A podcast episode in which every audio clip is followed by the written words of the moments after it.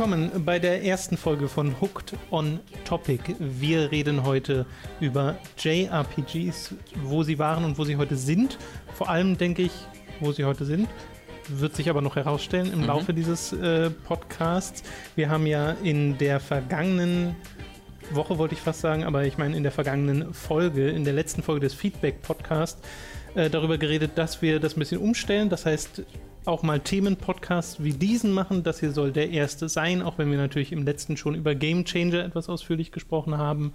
Und äh, wir fangen, wie gesagt, an mit dem Thema japanische Rollenspiele. Wer mich zufällig schon sehr, sehr, sehr, sehr, sehr lange verfolgt, der kennt dieses Thema tatsächlich von der allerersten Bonus-Round, hieß das, glaube ich, so ein Side-Podcast neben dem Random Encounter. Bonus-Round ist von Game Trailers der Side-Podcast gewesen. Stimmt, Bonus-Stage hieß ah. es auch bei uns. äh, das ist inzwischen ja auch schon wieder sechs Jahre her oder Eine so. Eine Weile. Äh, oder sogar noch länger. Alter Mann. Aber äh, inzwischen hat sich da ja einiges getan und darüber wollen wir auch mal reden. Möchtest du mit etwas Bestimmtem anfangen? Nö, also ich glaube, das Konzept an sich haben wir ja schon. Nur noch, falls ihr, vielleicht habt ihr ja die Feedback-Podcast-Folge gar nicht gehört. Ähm, kann, kann, ja auch passiert sein. Seid jetzt verwundert, was jetzt Hooked on Topic äh, sein soll. Genau, deswegen meinte ich ja, dass es halt themenfokussiert genau. ist. Und äh, halt wir reden also jetzt äh, wie, auch immer, wie auch immer lange dieser Podcast gehen mag, ja. über dieses eine Thema, genau. über JRPGs. Es kommen keine eurer Fragen ran. genau, keine eurer Fragen. Das waren einfach, weil ja die eure Fragen oftmals dann darauf, hinausgelaufen sind, uns zu fragen, ob wir A oder B schon kennen, wenn wir dazu geredet haben. Und so sagen wir euch jetzt direkt so, was sind denn unsere, die Sachen, die wir kennen und worüber wir gerne sprechen. Und das ähm, ja, das bietet sich gerade ein bisschen mehr an. Aber wir haben ja auch letztes Mal gesagt, falls ihr es nicht gehört habt, das heißt nicht, dass es nie wieder einen Feedback-Podcast gibt. Wir werden den halt nochmal aufnehmen, den nächsten dann, wenn wir wieder eine, eine, eine Wagenladung voller Fragen haben, die wir halt wieder für extrem interessant ja. halten, dann gibt es halt wieder einen Feedback-Podcast. Und die, den, den Feedback-Thread im Forum gibt es nach wie vor. Postet mhm. da ruhig nach wie vor eure Fragen rein. Aber lasst auch hier unter diesem Podcast gerne Kommentare, äh, wie ihr das findet. Genau. Diese neue Ausrichtung. Wir probieren da einfach mal. Genau, also wöchentlich weiterhin Hooked FM und jetzt dann zweiwöchentlich äh, Hooked on Topic genau, im Mai. Genau, genau, genau. So, wir sind auf dieses Thema gekommen, unter anderem, weil wir aktuell gerade wieder JRPGs spielen. Du spielst oder hast gespielt Tokyo Mirage Sessions, mhm. Sharp FE, sagt mhm. man ja. Äh, gar nicht Hashtag, aber. Bei mir ist es Hashtag. Egal, ich weiß, Hashtag, so sieht es ja nun mal auch aus. Und ich spiele gerade I Am Setzner. Außerdem spiele ich gerade Etrian Odyssey Untold 2 The Fafnir Night. ist der komplette Titel dieses Spiels. True, true. Und äh, du hast auch noch gespielt Star Ocean Integrity and Faithlessness. Faithlessness. Und das ich richtig ausgesprochen. Faithlessness. Wir freuen uns in diesem Jahr auf die eine oder andere Weise noch auf Final Fantasy 15 und im nächsten Jahr natürlich auf Nier Automata. Wir sind gespannt auf Final Fantasy 15 und freuen uns auf Persona 5. Das stimmt natürlich. Kommt es dieses kommt im Dezember? Oder war das nur Japan? Ich weiß nicht, ob es in Europa im Dezember rauskommt. Das, das, das, ich würde mal nicht davon ausgehen. Ich auch nicht. Ich glaube, es war im, im, Japan im Dezember und nicht in, der, in, den Vereinigten Staaten. Ja, bei mir ist so ein bisschen das Gefühl dann gewesen, dass JRPGs früher eine deutlich äh, prominentere Rolle mhm. hatten, als sie es heute haben und dass sie das gerade in der letzten Konsolengeneration, also PS3 und Xbox 360, ein bisschen verloren haben, diese dominante Position als die Rollenspiele, die man gespielt haben muss. Ja. Wenn man sich allerdings anschaut, was so alles rausgekommen ist innerhalb dieser Ära, sind trotzdem ein paar echt, echt wirklich gute Spiele dabei, aber inzwischen, wenn man Toplisten machen würde, äh, ob der besten Rollenspieler aller Zeiten, es wären sehr viele westliche Rollenspiele ja. dabei, weil die in vielerlei Hinsicht einfach gerade, schau dir letztes Jahr an mit Witcher 3. Ja. Wie das beherrscht hat. Ja. Oder einen Skyrim oder so. Das, verbild, das verbildlicht halt so ein bisschen den industrieweiten Wandel äh, vom japanischen Markt zum, zum westlichen Markt und wie da die Verkaufszahlen sind und wo da wie viel Geld reingesteckt werden kann, ähm, weil die Leute nun mal heute für den westlichen Markt entwickeln und auch äh, so ein, für Final Fantasy 15 sagen sie ja auch ganz klar, das muss mit einem großen Fokus auf ja. den westlichen Markt entwickelt werden. Deswegen hat es eine Open World, weil es mit Skyrim verglichen werden soll und weil es äh, besser als Skyrim sein soll. Nicht, weil es besser als Final Fantasy 10 sein soll, sondern Skyrim ist der erste Vergleich. Ähm, und das ist halt ganz logisch, weil im Westen nun mal das, das Geld gemacht wird und mit Spielen, die einfach nur Japan als als Zielgruppe haben, da musst du entweder halt so einen absoluten Mega-Hit wie Yokai Watch oder Monster Hunter hinlegen oder du musst halt wirklich kleine günstige Spiele bauen, äh, womit du allein äh, irgendwie mit 50.000 Sales in Japan eben zufrieden bist, wie halt das bei Visual Novels oft der Fall ist. Aber selbst für so Spiele wie ähm, wie, wie Disgaea wird es ja schwierig. Also das, ja. die hatten ja vor dem Release von Disgaea 5 wirklich davon berichtet, wie sie äh, da ja wirklich sehr, sehr hoffen müssen mit den Verkaufszahlen, weil das ansonsten das letzte, die letzte Teil dieses Spiels wäre. Und Disgaea ist ja eigentlich wirklich so ein Proto-Japan-Spiel. Also es ist ja wirklich das, also ein echt extrem auf Japan ausgerichtetes Videospiel äh, und auch ein dort eigentlich sehr bekanntes und sehr erfolgreiches Spiel in der Vergangenheit gewesen, aber äh, das ist heute immer noch äh, im, im eigentlich recht erfolgreich, aber weil die, das Publikum so geschrunk, äh, geschrunken. Hm. Ich wollte ges, äh, gesunken und dann geschrumpft sagen, ja. deswegen war geschrunken. Äh, gesunken ist und geschrumpft ist, ähm, ist eben das Publikum einfach viel kleiner und es werden weniger Leute angesprochen. Und das verbildlicht, verbildlicht sich halt sehr bei den JRPGs. Obwohl man zuerst ne, eigentlich ganz ähm, zuversichtlich, also ich zumindest war sehr zuversichtlich, weil als 360-Käufer ging es halt direkt los mit so Sachen wie Lost Odyssey und Blue Dragon äh, ja. was direkt mal so, wow, vom Final Fantasy Macher und das äh, war sehr klassisch. Das Problem da war, das war halt sehr klassisch und es war aber auch ein Next-Gen-Spiel und zu diesem Zeitpunkt hattest du noch ziemlich viele äh, JRPGs im Kopf von PS2-Zeiten und sowas. Und da war klassisch jetzt nicht unbedingt eine Stärke. Da war es ja. eher so, ja, ist halt ein klassisches Videospiel, äh, aber ist doch Next Gen. Wieso ist das einfach nur wie früher? Und da war es dann fast eher enttäuschend. Und so im Nachhinein hat man sich dann gedacht, das war eigentlich ziemlich geil. ich glaube, das sind äh, zwei Punkte, die da noch mit reinspielen, weshalb JRPGs vielleicht so diese, zumindest diese Thronposition verloren haben, obwohl es immer noch sehr gute Vertreter dieses Genres Thron, gibt. auch gutes Beispiel. Thron Legacy spiele ich ja gerade. Shut up. Und äh, also sie hatten dann Schwierigkeiten, dieses Genre neu zu erfinden. Und wir reden da jetzt sehr spezifisch von diesem rundenbasierten Kämpfen und sowas, mhm. weil und da gibt es ja verschiedene Auslegungen, da haben wir im letzten Feedback-Podcast, glaube ich, auch mal kurz äh, drüber diskutiert, mhm. was denn eigentlich ein JRPG ist. Und ich glaube, die Definition ist wirklich nur äh, Role-Playing-Game from Japan. Das heißt, Dark Souls ist theoretisch auch ein JRPG, aber wir verstehen unter JRPG eher die Final Fantasies und diesen Archetyp von Spielen. Ein Genre halt.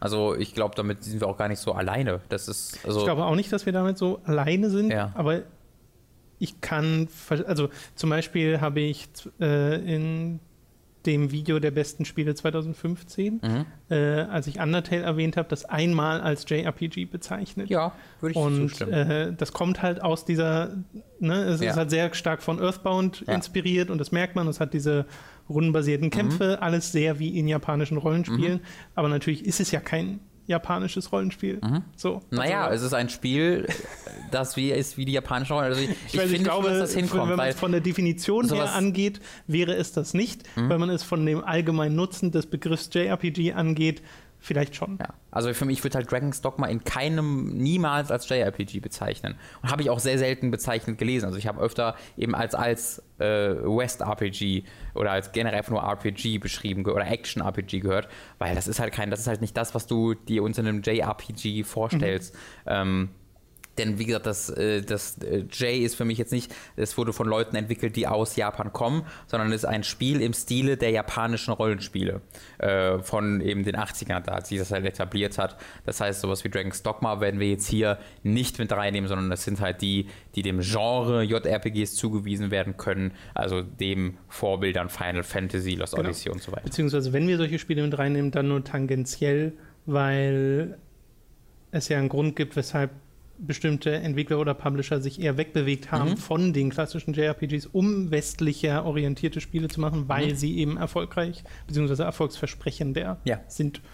Ähm, okay, äh, das andere, was ich noch sagen wollte, äh, gerade im NES und SNES-Zeitalter kamen halt auch noch die meisten und großen Spiele aus Japan. Mhm. Und also klar waren das dann die. Ich glaube, das kann man bei PS2 auch noch sagen.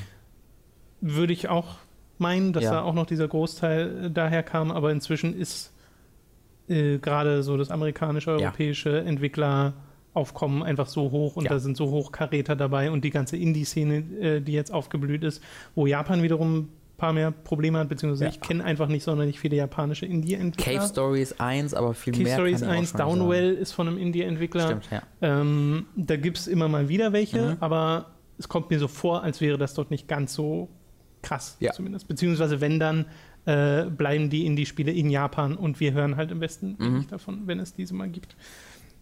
Aber da bin ich halt aufgewachsen, auch mit JRPGs. Terranigma ist immer eins, was ich immer wieder nenne auf dem SNES, was eines meiner Lieblingsspiele ist. Hab Lufia 2 gespielt damals, hab dann später Final Fantasy 7 auf der äh, auf, nee, auf dem PC ich gespielt, Mhm. statt auf der Playstation, äh, weil ich keine Playstation hatte. Aber das waren dann halt die großen Dinger und das waren wirklich die größten Rollenspiele, die es zu Ja. dem Zeitpunkt immer gab. Also gerade in Final Fantasy, diese Reihe hat ja dominiert und war äh, Na, obwohl, also sowas wie Ultima ist natürlich, ein- das kannst du, weiß nicht, ob ich das gegeneinander aufwiegen wollen würde. Ähm, Ich würde mal behaupten, ohne mich da auf Zahlen berufen zu können, dass Final Fantasy da doch deutlich erfolgreicher war. Aber wie gesagt, ich kann das nicht Mhm. mit Zahlen stützen.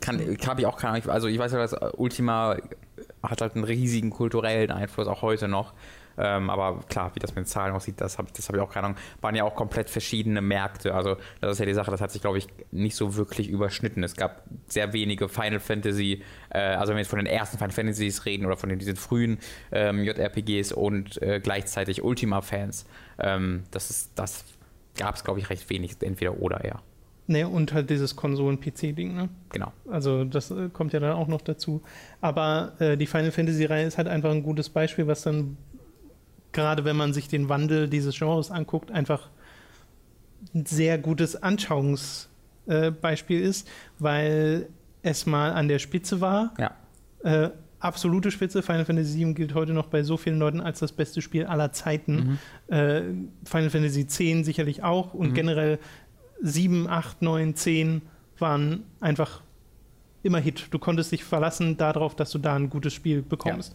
Auch wenn man im Nachhinein natürlich das ein bisschen kritischer betrachtet. Aber äh, Hits waren es ja trotzdem. Und War neun ein Hit?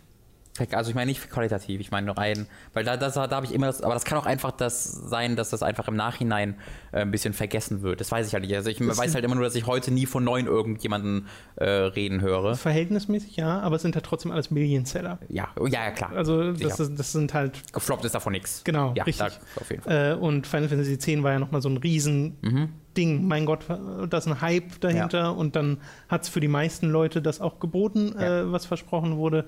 Und danach ist es, hatte man das Gefühl, es ist so ein bisschen abgeflaut bei Final Fantasy, obwohl ja dann noch 11 kam, war halt ein Also Online-Spiel. gerade weil elf kam, würde Genau, ich so klar. äh, innerhalb dieser Community war Elf auch sehr beliebt, aber ich glaube zumindest, oder, oder vor allem in Deutschland, hat das eine mega kleine Hm. Community gehabt. Äh, und ich habe da das Gefühl, dass das generell im Westen sich ein bisschen schwer tat, Ja. obwohl es ja da natürlich trotzdem Fans von gibt. Und Es war halt ein MMO vor dem großen MMO. ja, vor allem auf einer Konsole, Ding, ne? wo du ein bisschen was tun musstest, um Mhm. online zu gehen und so, auch wenn es das dann für PC gab. Und Ja. auf dem PC hat sich aber furchtbar gespielt, äh, weil ich habe das tatsächlich Echt, ja? mal angespielt. War das, und ey, war das echt in erster Linie für PS2? Also ich, äh, hab's nicht, ich weiß, ich kenne mich da gar nicht aus. Ich hatte immer den Eindruck, dass es halt ein normales PC-MMO ist, das auch für Konsole gab. Aber Nee, das Also ich will- ich will nicht sich- widersprechen, ich bin es steuert überrascht. sich auf dem PC wie ein Oh Gott, oh schlechter PS2-Port okay. von aus dieser Zeit. Okay. So. Und äh, das, daran kann man sich gewöhnen und so, aber es ist halt trotzdem, merkst du diesem Spiel die Konsolenherkunft Ja. an. Also da folgte es, glaube ich, eher einem Phantasy Star Online als irgendeinem westlichen Mhm. äh, EverQuest oder Ja. sowas. Kam dann auch für 360 raus, äh, weiß ich auch noch. Ja, habe ich auch nie gespielt. Äh, dann kam Final Fantasy XII und das war, könnte man jetzt schon als Wendepunkt bezeichnen, obwohl da die Qualität ja durchaus noch stimmte. Trotzdem scheideten sich an dem Spiel so ein bisschen die Geister und auch das war wieder Millionseller, aber hatte, hat gerade jetzt im Nachhinein betrachtet nicht diese, dieses hohe Ansehen eines Final Fantasy X. Ist so ein bisschen das, auch, die nimmt halt auch so ein bisschen die Rolle wie von 9 ein, oder? Wenn ich jetzt Ja, darüber so nachdenke, bisschen, weil ja. das halt, ich, ich glaube, sowohl bei 9 als auch bei 12 ist das halt, ähm, da ist die, ist das Faszinierende an der Technologie halt weg. Das war ja auch noch bei 8 da. Also sie von 7 zu 8 war ja auch noch ein großer Schritt. Ja, das stimmt. Aber als halt neu, also als 9 rauskommt, war ja schon, war 10 da schon angekündigt? Ich glaube schon. War nicht das das ja, Ding? Ja, Demo war, glaube ich, sogar. Ja, genau, da haben halt die Leute Oder? einfach nur 10 Sprachausgabe, aber es war irgendwie, ich glaube, ich bin mir relativ sicher, dass 10 schon in irgendeiner Art und Weise im Horizont stand. Ja, 9 ähm, kam am Ende der, des genau. Zyklus der PlayStation 1, nämlich im Jahr 2000, soweit ich weiß. Genau. Und also das Technische war schon mal. 10 kam irgendwie noch ein Jahr später oder sogar noch Sehr im gleichen Jahr in Fall. Japan. Ich weiß es nicht mehr genau. Ähm, und da, das heißt, du hast erstmal dieses Technische nicht mehr da und das war ja bei 7 und 8 ein ganz großes Ding und dann auch bei 10 ein ganz großes Ding. Ja. Ne, das waren halt so einfach so technische Meisterleistungen, diese, diese CGI-Sequenzen von 10, das Intro, das hat mir komplett den Kopf zerstört, das weiß ich noch genau. Ähm, und ich habe erst Jahre nach Release gespielt, das hat mich trotzdem noch mega beeindruckt. Ähm, und, bei, und sowohl bei 9 und als auch bei 12 ist dann okay, das ist ja das gleiche nochmal, von technisch her gesehen. Und dann hat es halt ähm, so sehr auch thematisch einen großen Sprung gemacht von den Vorgängern, weil du bei 9 da diesen extrem Fantasy-Einschlag äh, hattest und bei 12 dann, ich habe es selbst nie gespielt, aber diesen sehr politischen Einschlag, wo es dann halt nicht mehr um die coolen Anime-Liebesszenen ging, äh, sondern um diese sehr politischen großen Nationen und so weiter. Und ich habe immer das Gefühl, dass, dass, dass das so die beiden Spiele sind, die ebenfalls eigentlich total gut sind und auch im Nachhinein dann viele Fans haben, äh, aber halt in diesem ja, also mit 10, 7, 8 nicht so ganz konkurrieren können. Mhm. Vom, allein vom Hype her. Ähm, aber deswegen freue ich mich halt auch so auf 12, um das dann nochmal ausprobieren zu können äh, und da so heute nochmal einen neuen Blick drauf werfen zu können. Ich hatte diesen Blick ja schon und weiß, dass mir das gefällt und freue mich da auch drauf, mhm. da dann nochmal richtig einzusteigen, weil ab einem bestimmten Punkt war es klar, dass ein HD-Remake davon kommt mhm. und dann will ich halt auch nicht mehr die PS2-Version spielen. Ja. Äh, ja, und dann kam natürlich das, und das ist ein Wendepunkt, äh, die ja. Fabula Nova Crystallis 13. Mhm. War da die 13 in, in, diesem Titel drin? Weiß ich gar nicht. Auf jeden Fall kam nee, Final nee, Fantasy. Nee, Fabula, Vola, äh, Fabula Nova Crystallis genau. und Final Fantasy 13 gehörte genau. dazu. Äh, Final Fantasy 13 war auch ein Mega-Hype-Titel, weil es mega. sah unfassbar gut aus. Ja. Also die grafischen Kapazitäten, dieser Sprung, der da gemacht wurde, das war einfach der Hammer. Immer Bei noch mir, unfassbar gut aus. Das, das ist stimmt. krass. Bei mir war Final Fantasy 13 ein Kaufgrund für die PlayStation 3. Das mhm. war noch bevor äh, angekündigt wurde, dass das auch für die Xbox ja. kommen wird. Und die Vorfreude darauf war immens. Ja. Und als das Spiel dann rauskam, waren auch die Kritiken gut. Jetzt nicht überbordend gut, aber, aber halt durchaus gut. gut. Ja. Genau, sehr gut auch. Hohe 80er. 90. Genau, im Schnitt. Äh, und ich habe bei mir gemerkt, und das merke ich auch im Nachhinein, dass diese Verblendung da durchaus ein bisschen gegriffen hat. Klar. Von wegen, es ist ein Final Fantasy, guck mal, wie gut das aussieht, ja. alles. Äh, und dann hat man das gespielt und gespielt und es hat sich von selbst gespielt am Anfang, und zwar eine ganze Weile, so 20 Stunden oder sowas hat sich von selbst gespielt. Und dann kam auch nicht so viel mehr und dann hatte es die Story, die es hatte. Mhm. Und da war ich dann schon an einem Punkt, wo ich auch schon gemerkt habe, okay, äh, das ist jetzt nicht so geil. Das ist ja. kein so krasses Spiel. Das ist nicht das Final Fantasy, was ich gerne hätte. Das ist nicht die große epische Reise, die mir diese anderen Spiele geboten haben, voll sympathischer Charaktere. Und das ist auch nicht, das habe ich im Nachhinein gemerkt, nicht so ein Fall von wegen, okay, ich bin diesem dieser Spielereihe oder diesem Genre entwachsen, weil ich ja erst vor kurzem mal Final Fantasy IX gespielt habe und das ist absolut bezaubernd. Mhm. In nahezu jeder Hinsicht, äh, storytechnisch. Und Final Fantasy 13 ist halt einfach wirklich nicht gut. Mhm. In, gerade in Story-Sicht, gerade in Charakteren, ja. wo man ja viel noch hätte retten können ja. von den Gameplay-Mechaniken. Klischeehafte Story, sorry. Was ich nur noch sagen wollte, und es hat halt äh, zwar versucht zu modernisieren, ich würde behaupten, es ist damit gescheitert. Ja, da würde ich auf jeden Fall zustimmen. Also klischeehaftes Storytelling ist halt an sich kein Kritikpunkt. Klischeehaftes Storytelling kann so ein vollwohliges Nachhausekommen-Gefühl äh, in dir auslösen, wenn es halt gut gemacht ist. Ich glaube, I Am Setsuna versucht gerade genau sowas mhm. zu erreichen, wo du mit Sicherheit nicht unglaublich geflasht werden wirst und äh, dir irgendwie die Analysen zu der Geschichte durchlesen wirst, aber ähm, die versuchen dir einfach eine schöne Geschichte zu erzählen und dann ist gut. Und das macht ja auch Tokyo Mirage so, das macht auch Bravely Default so. Ähm, ja, wo, ja, Bravely Default versucht schon noch ein, zwei Sachen mehr zu machen. Also fraglich, wie gut es hinbekommen, aber, aber erstmal für die längste Zeit des Spiels ist es auch sehr klassisches Kristall retten, bla bla bla.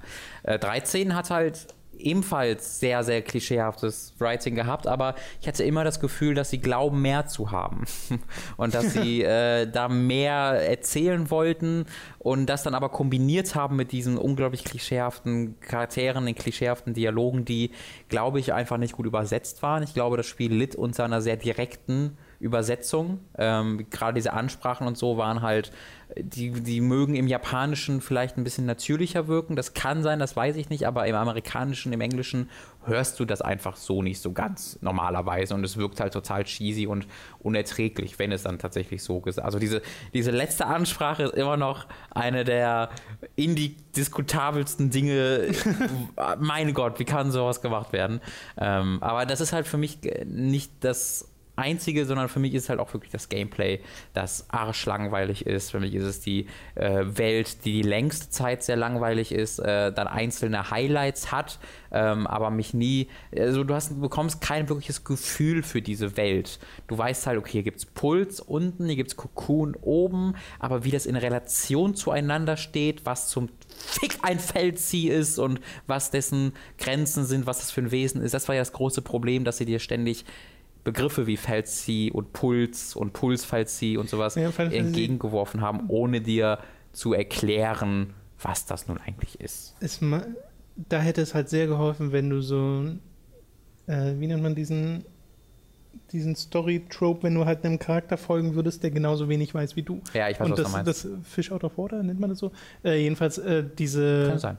Äh, die, diesen Punkt gab es nicht. Alle Charaktere kannten sich in dieser Welt bereits aus und ja. nie war es mal nötig, diese Exposition überhaupt zu bringen. Es bringt sie trotzdem ab und zu, mhm. aber immer sehr unbehelfsmäßig. Über, ähm, es war halt nöt, es war wirklich nötig in diesem Spiel, die ähm, Zusammenfassungen zu lesen. Da weiß ich noch ganz genau, wie ich halt teilweise sage, was, was, warum machst du gerade, also dass ich die Motivation der Figuren gerade nicht verstanden habe, ja. übrigens immer bis heute noch nicht verstehe, aber die trotzdem ausführlicher versucht werden, zu beschrieben zu werden in diesen Datalogs. Diese Datalogs waren ewig lange Zusammenfassungen und Erklärungen der Motivation der Charaktere in jedem Chapter und um diese Story wirklich nachvollziehen zu können, die, die Entscheidung der Figuren nachvollziehen zu können, musstest du diese Datalogs reingehen. Ich weiß, es gibt ein Kapitel, wo du ähm, in so einem in so einer Trainingsfacility von früher reindroppst und du hast keine Ahnung, was das soll, warum ja. du jetzt hier bist und was dieses Gebäude ist. Um das verstehen zu können,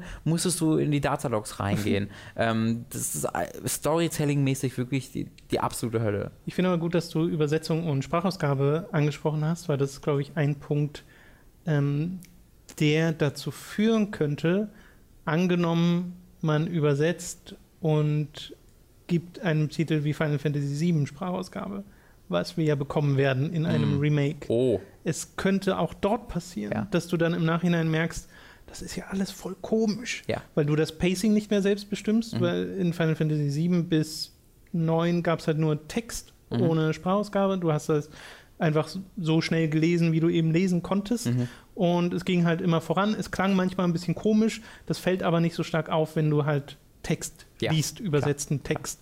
Und Final Fantasy VII zum Beispiel ist bekannt dafür, eine schlechte englische und auch keine sonderlich gute deutsche äh, Echt, ja? Übersetzung zu haben, ja. Okay. Und äh, das merkst du halt auch, wenn du das spielst. Trotzdem kriegst du das alles mit und gerade weil die meisten das als Teenager oder Kinder gespielt haben, da noch mal weniger. Mhm. Also da hast du dann einfach das Bewusstsein nicht so wirklich dafür.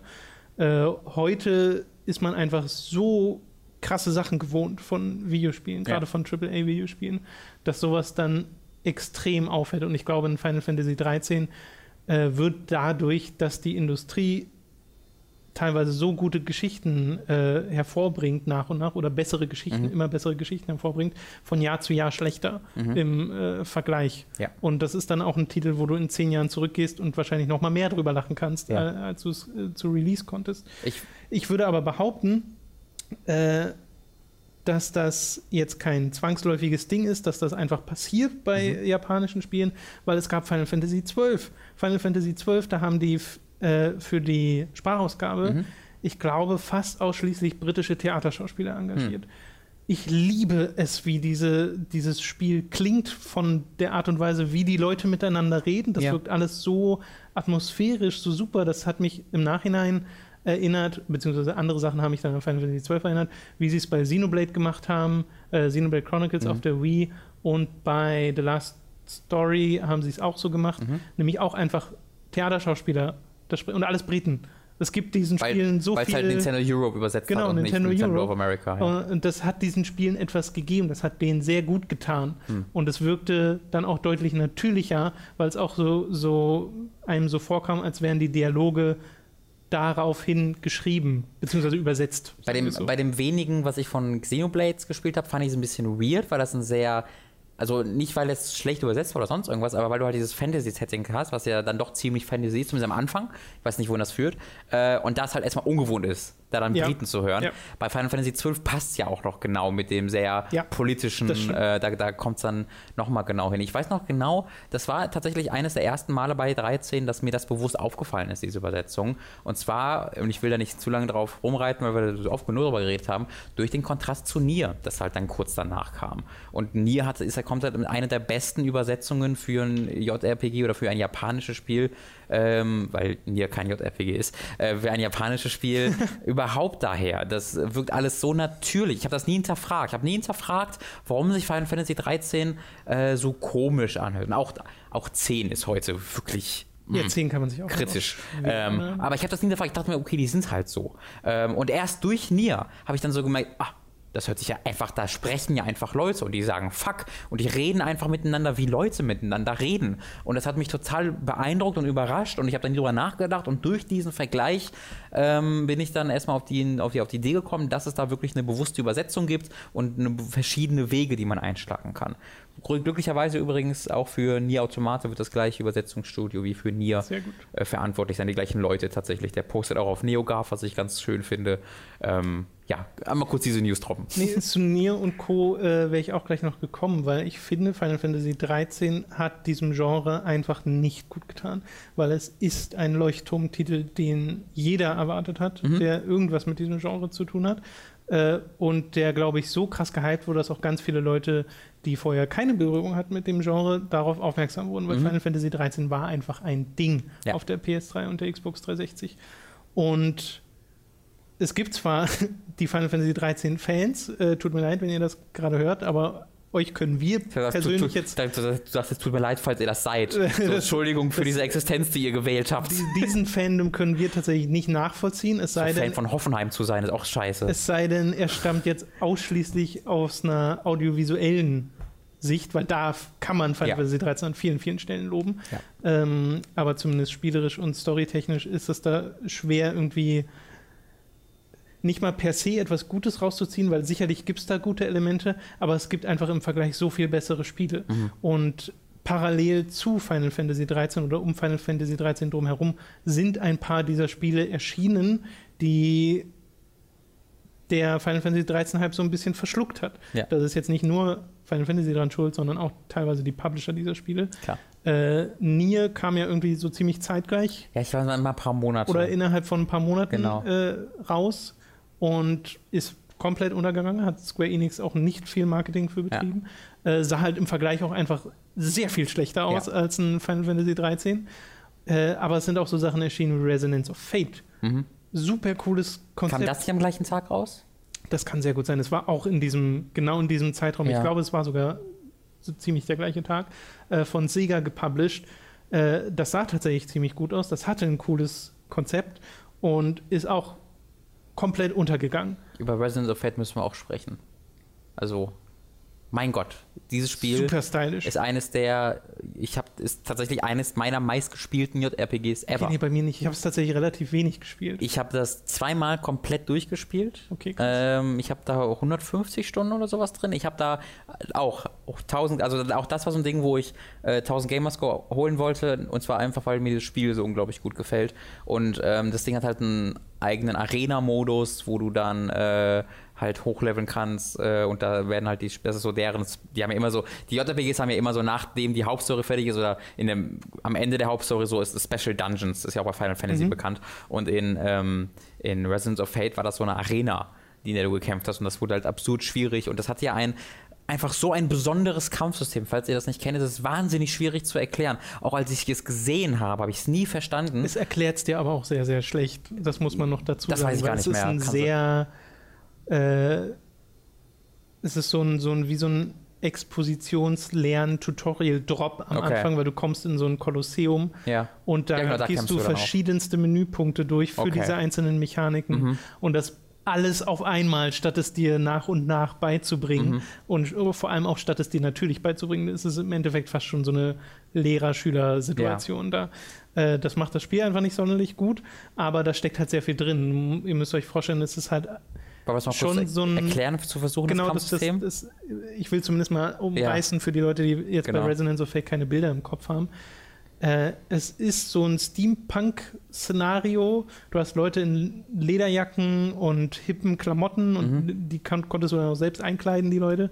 Ähm, alles sehr japanisch vom, vom Look her. Äh, und aber nicht, aber nicht bunt oder so, sondern Genau, sehr bunt. drab. sehr entsättigt Ja. äh, von der Farbpalette her. Äh, trotzdem sehr, sehr stylisch und cool und auf Knarren basiert. Ja. Die haben alle geschossen. Ja. Und zwar in so Matrix-Moves, also Genau. immer in besonderen Posen. Äh, und daraus hast du dann, das kannst du jetzt vielleicht besser erklären, Kombos und Angriffe aneinander gereiht. Das ist jetzt bei mir auch schon wieder drei, vier Jahre, dass ich, das so ich glaube, viel wir müssen jetzt auch habe. nicht detailliert Ähm, erklären. nee, aber nur um das ungenau, also du hast halt nicht so ein Rundenkampfsystem, du hast ein rundenbasiertes Kampfsystem gehabt, aber das Besondere war halt, du hast die über das Spielfeld gesteuert und du hast dann ähm, manchmal, du, du konntest einfach nur stehen bleiben und ähm, halt auf jemanden schießen, aber das war nie das Richtige, sondern es hat immer mit Bewegung gearbeitet, so dass du, wenn du, ich weiß noch, wenn du die Laufwege von zwei Leuten gekreuzt hast, dann ist irgendwie eine Combo dabei entstanden und deswegen hast du dann geguckt, okay, jetzt lasse ich diesen Charakter einmal über das quer über das Kampf, äh, über das riesige, die Battlefields äh, rennen. Und äh, das kostet dem dann die Bewegungspunkte. Und während er dann rennt, schießt er auf den Gegner in der Nähe und springt dann halt durch die Gegend und macht die Combo und Dreh Saltos. Und das sieht unglaublich cool aus. Und wenn der dann irgendwie sich kreuzt mit einem anderen äh, Charakter in deiner Nähe, dann macht er irgendwie einen speziellen Angriff, das war unheimlich komplex, was das nochmal in eine, das war eine der seltsamsten Mechaniken, du kannst nämlich eigene und musst auch eigene Waffen bauen in diesem Spiel. Weißt du das noch? Du hattest einen eigenen Menüpunkt, wo du deine Waffen zusammengebaut ne? hast. Ja, jede Waffe besteht halt aus äh, 10.000 Einzelteilen. Ja. Lauf und äh, Munition, dann hast du nicht gesehen. Und Du hast dann da diese Waffen gebaut, aber in keinster Form realistische, sondern du hast dann versucht, das so krass zu optimieren wie möglich, sodass dann die Waffen teilweise sieben Fernrohre, vier Läufe, 17 Magazine hatten und das hat dann einfach den Statuswert hochge hochgehämmert und das hat dann auch, das hat man glaube ich auch nicht in der Spielwelt gesehen, sondern das war einfach in diesem Menü, aber in diesem Menü hattest du dann die komischsten Frankenstein-Waffen. Und ich weiß noch, ich habe wirklich Stunden bei Gamefax und sowas verbracht, um herauszufinden, wie ich welche Waffe am besten optimieren kann, weil die natürlich dann auch so ein bisschen Tetris-mäßig halt in bestimmte Formen nur gepasst haben. Du musst gucken, was passt wo am besten hin. Bestimmte Läufe haben nur bestimmte Fernrohre aufeinander gepasst. Das war unglaublich komplex und auch unglaublich abschreckend für den Anfang. Wie gesagt, unglaublich viele Stunden bei Gamefax und andere Guides äh, mit verbracht. Und es hatte halt eine sehr, sehr, sehr seltsame Geschichte, die sehr, sehr seltsam präsentiert wurde. Weil du nicht wirklich eine. Gro du hattest eine große Geschichte, die erzählt wurde. Du warst halt auf so einem komischen Tower und da sind irgendwie, ich kann dir nichts mehr sagen, was da passiert. Es sind komische Dinge nicht. passiert. Aber bis diese große Geschichte mal wirklich an Fahrt gewonnen hat, hat das 10, 15 Stunden gedauert. Und es hat halt irgendwie 10, 11, 12, 13 Kapitel. Und jedes dieser Kapitel hat einen eigenen, eine eigene Story im Grunde. Weil du warst so eine Gruppe von nicht Söldnern, sondern die hat einfach Aufträge aufgenommen. Ihr habt Aufträge erledigt für diese Leute, die in diesem Tower gewohnt haben. Und ein Kapitel war einfach nur, ihr müsst eine bestimmte Sorte Wein für, für so einen total exzentrischen Typen finden. Diesen Wein gibt es halt nur am Ende von einem eingestürzten Facility, wo halt überall Monster drin sind. So, und das war halt die komplette dieses komplette Kapitel war halt nur, wie du diesen Wein für ihn findest. Oder es gab ein Kapitel, wo du Geschenke an Waisen austeilst und dann hast du keine Waffen mehr, sondern du bist als Weihnachtsmänner verkleidet und schießt halt Geschenke statt äh, Kugeln und wirfst Geschenke statt die Kugeln abzuschießen. Und das ist ein riesiges Dungeon. Und am Ende dieser Mission äh, gibt es dann ab und zu halt den Cut zu so einer, äh, dem Big Bad, der dann irgendwie was plant und am Ende geht es dann so ein bisschen dahin. Aber ansonsten hat es halt sehr so ein, äh, so ein, so ein Procedural-Serie, die einfach einzelne Stories lustig erzählt, ist viel Humor dabei. Ähm, das hat mir erst nicht gut gefallen, weil ich es so komisch fand und nichts damit anzufangen wusste. Aber dann, als ich das halt ein zweites Mal angefangen habe, hat es mir dann tatsächlich sehr, sehr gut gefallen. Ja, also Resonance of Fate ist wirklich eine Empfehlung, weil das ist was sehr Eigenes. Ja. Und das war halt so interessant, diesen Kontrast zu sehen. Und wie gesagt, da will ich jetzt nicht nur Final Fantasy 13 die Schuld geben, weil die Vermarktung von sowas wie Resonance of Fate war auch einfach quasi nicht Ja. vorhanden. Aber du hast halt gesehen, wie dieses Spiel Final Fantasy 13 so wenig wirklich neu macht. Und äh, du, es hat sich, finde ich, insgesamt eher angefühlt, als wurden einfach nur Sachen entfernt Mhm. aus Auf den vorherigen Spielen, ohne dafür jetzt Ersatz zu geben, um eine gewisse Tiefe wieder ähm, zu präsentieren. Und das Ding ist, wäre das jetzt nur Final Fantasy 13 gewesen, wäre das, glaube ich, heute gar kein Problem gewesen, weil Final Fantasy 13 war ein finanzieller Erfolg für Square Enix. Es war allerdings trotzdem ein nicht sonderlich ja keine effektive Spieleentwicklung, weil Final Fantasy 13 war eine ganze Weile in Entwicklung und Square Ja. Enix hat einfach sehr lange Eine gebraucht, Engine dafür entwickelt, die genau, White Engine um und so. so. ein Spiel zu machen. Und, und das hat Square Enix, glaube ich, massiv unterschätzt, sie haben sich äh, da so ein bisschen in die Nesseln gesetzt mit ihrer Fabula Nova Crystallis, Mhm. weil Final Fantasy 13 Versus oder Versus 13 wurde auch noch mit angekündigt, Ähm, was heute Final Fantasy 15 ist. Ja. Und es sind ja dann noch Final Fantasy 13 2 erschienen, Final Fantasy 13 3 Ich glaube, erschienen. das war nicht dieses Sequel zu 12, Revenant Wings. War das Teil davon? Nee, ich glaube nicht. Okay, weil es gab ein DS-Sequel zu 12 und Genau. okay. Aber es gab dann ein Mobile Game, gab es ja auch, Fabula, also das ist ja, und dann gab es genau, und dann gab es noch dieses Mobile Game, was dann später zu Type Zero wurde, was dann hier als Type Zero HD Jahre später kam. Agito. Äh, man merkt halt, wie, der, wie deren Plan so während der Ausführung komplett auseinandergefallen ist und die nicht wussten, was sie machen sollen. Und das dann so weit, der war aber schon so in Stellung und da war schon so viel Budget drinne, dass sie es dann irgendwie versucht haben, als so weit es geht, zu modifizieren. Es ist wirklich an Entwicklungsrealitäten gescheitert, weil Ja. sie gemerkt haben, wie lange sie gebraucht haben, um die ganzen Sachen zu machen. Und ich meine, klar, schau dir sowas an wie Lightning Returns, Final Fantasy 13 3 Mhm. sozusagen. An und für sich gar kein so verkehrtes Spiel. Äh, Mhm. Hat durchaus äh, gute Ideen und Mechaniken.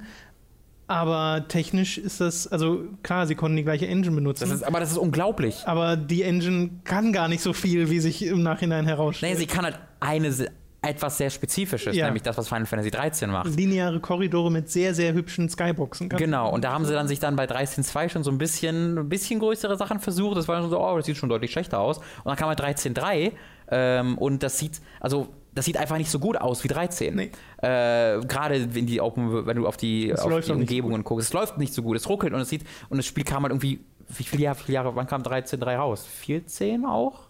Ich habe es ja noch für Giga Games getestet, also muss es spätestens Äh, 14 ja, gewesen sein. so ich glaube, es war 14, Anfang 14, glaube ich. Ähm, und, Zeit, und Final Fantasy 10 kam, äh, 13 kam, Neun. 9 raus. Es 2009. sind fünf Jahre zwischen und das Spiel sieht schlechter aus als 13. Das ist eigentlich kaum zu glauben, aber es liegt halt daran, dass eine Engine äh, ja so verbogen wurde und es hat sie jetzt sich gewehrt und sie war eigentlich nicht dafür gebaut und sie haben es dann halt mit 13.3 da reingezwungen. Ja, vor allem Ähm, stellte sich ja auch heraus, also so viel Ziehkraft hat Final Fantasy 13 als spezifische Marke einfach Nee. nicht. Ich glaube, sie haben sich wirklich keinen Gefallen getan, damit gleich so ein Multiversum erschaffen zu wollen aus dieser einen Ja. Franchise heraus, statt einfach so wie bisher weiterzumachen und zu sagen, okay, wir machen jetzt einfach Final Fantasy 14, Ja. beziehungsweise 14 war ja dann online, äh, was übrigens damals auch eine totale Katastrophe war Ja. zum Release. Also Ja. das, da hat sich Square Enix wirklich an so vielen Stellen einfach mega verhoben äh, und die Auswirkungen davon spüren wir halt heute noch. Ja. Final Fantasy 14 konnte sich wiederholen mit Ja. Realm Reborn. Das haben sie tatsächlich geschafft, das Ja, sie haben ein zweites Spiel entwickelt quasi. Das Im halt Endeffekt krass. haben sie ein neues Spiel entwickelt, genau. Äh, und Final Fantasy 13, ich weiß jetzt auch da keine genauen Zahlen, um euch sagen zu können, okay, so und so oft hat sich Final Fantasy 13.2 oder 13.3 verkauft. Ich weiß aber, dass es jetzt kein, keine mega erfolgreichen Projekte waren. Wie gesagt, die Auswirkungen davon merkt man halt heute noch in der Art und Weise, wie Final Fantasy XV entstanden ist, was auch eine Entwicklungshistorie sein muss, wenn man die mal wirklich hinter den Kulissen aufdröseln würde, man sich, würde ich zumindest mal vermuten, ständig an den Kopf fassen würde, wie das genau zustande kam. Ja. Weil wenn du die Entwicklungszeit tatsächlich aneinander rein würdest, quasi seit Entwicklungsbeginn versus 13 bis Mhm. zum Release, der dieses Jahr erfolgen wird, wie viele Jahre sind das? Das werden über 10 sein. Das ist der Wahnsinn. Das Ja, kann ja. einfach nicht sein. Da müssen so, da muss plantechnisch so viel daneben gegangen sein und so viel neu gestartet worden sein, dass man Es ist halt. also kein Wunder, dass das zum einen so lange dauert, kein Wunder, dass das mit Final Fantasy 13 so geworden ist und kein Wunder, dass da Millionen von äh, Dollar oder Yen oder was auch immer äh, ja, Ja, bei Yen verloren eher bei. Milliarden bis Ja, Billiarden. äh, ja, 14, 15 wurden beide zweimal entwickelt. Das ist halt einfach, das ist halt Ja. unglaublich, wenn man sich das mal so vorstellt. Und das, das kam ja dazu. Es kam halt, äh, du hattest halt die 13-Geschichte, was sehr gut ankam zunächst. Und ich bin bis heute überzeugt, dass es einfach Grafik war. Es war Grafik und es war halt eine große Serie. Das hast du ja bei, Okay. das hast du halt bei jeder großen Serie. Du hast ein, drei- ein Final Fantasy, wo du das hast und wenn du das dann testest, dann bist du einfach nicht in dem State of Mind, dass du denkst, das, wird, das kann jetzt schlecht sein. Sondern du spielst es halt und wenn die Sache nicht so gut gefallen ist, ist es, ja, das hat mir jetzt nicht so gut gefallen, aber das habe ich vielleicht nicht so gut verstanden oder dafür hat es ja das und das gehabt. Und ähm, das wird auch bei jeder, das ist auch, wenn du, wenn jetzt plötzlich ein Halo übelste Scheiße wird, wird es ähnlich sein. Wenn Zelda total schlecht wird, Skyward Sword, also ja, nicht total schlecht, aber du hast zumindest, aber Skyward Sword hat ja immer noch seine 93% oder so auf Metacritic. das ist sehr ungerecht. Ähm, ja. Und das meine ich halt damit, dass einfach eine bestimmte Erwartung für eine lange, seit langem erscheinende Spieleserie äh, existiert und die beeinflusst ganz ohne Frage auch die unmittelbare Reaktion. Da wird, glaube ich, auch kein Kritiker ähm, widersprechen. Ähm, und das hatte Final Fantasy und davon hätten sie noch jahrelang profitieren können. Aber dann kam 13 raus, wo dann nach den Reviews eben diese Änderungen kamen und dann kam auch 13.2 und 13.3, wo dann auch die Reviews so langsam waren, so, hm, weiß ich nicht. Äh, und dann kam 14, wo dann endgültig gesagt wurde, was ist denn hier los? Ja. Ähm, und dann kam Verse 13 oder eben nicht. Also es waren eine, es waren mehrere Jahre, so fünf, sechs Jahre, wo die News zu Final Fantasy fast ausschließlich negativer Natur waren. Und das haben sie geschafft nach 20 Jahren.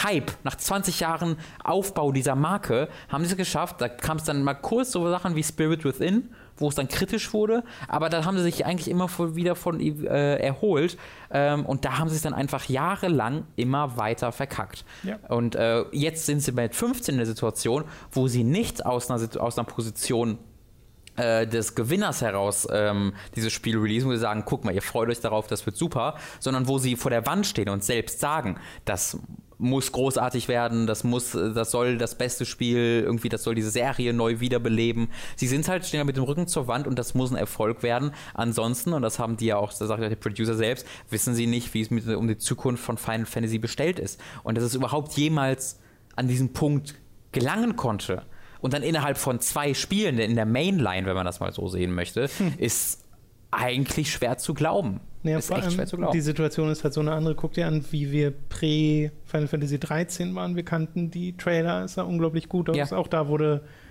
bisschen beschissen, indem über, Sehr. über CG Interface ja, das, gelegt das wurde. Intro, wo Lightning durch den Zug sich kämpft, Genau. da ist das Interface drüber. Das bis heute. Ich ich weiß noch genau, wie ich den Trailer bei Game Trailers gesehen habe. Ja. Und mir dachte, oh, wie krass ist das denn? Wie kann das denn im Spiel? Wie wird das denn wirklich gemacht? Ja, gar nicht. War die, war die Intro-Sequenz. Aber man hatte keine technischen Zweifel oder sowas. Nee. Heute, wir haben so viel schon gesehen von Final Fantasy 15 und gespielt von Final Mhm. Fantasy 15.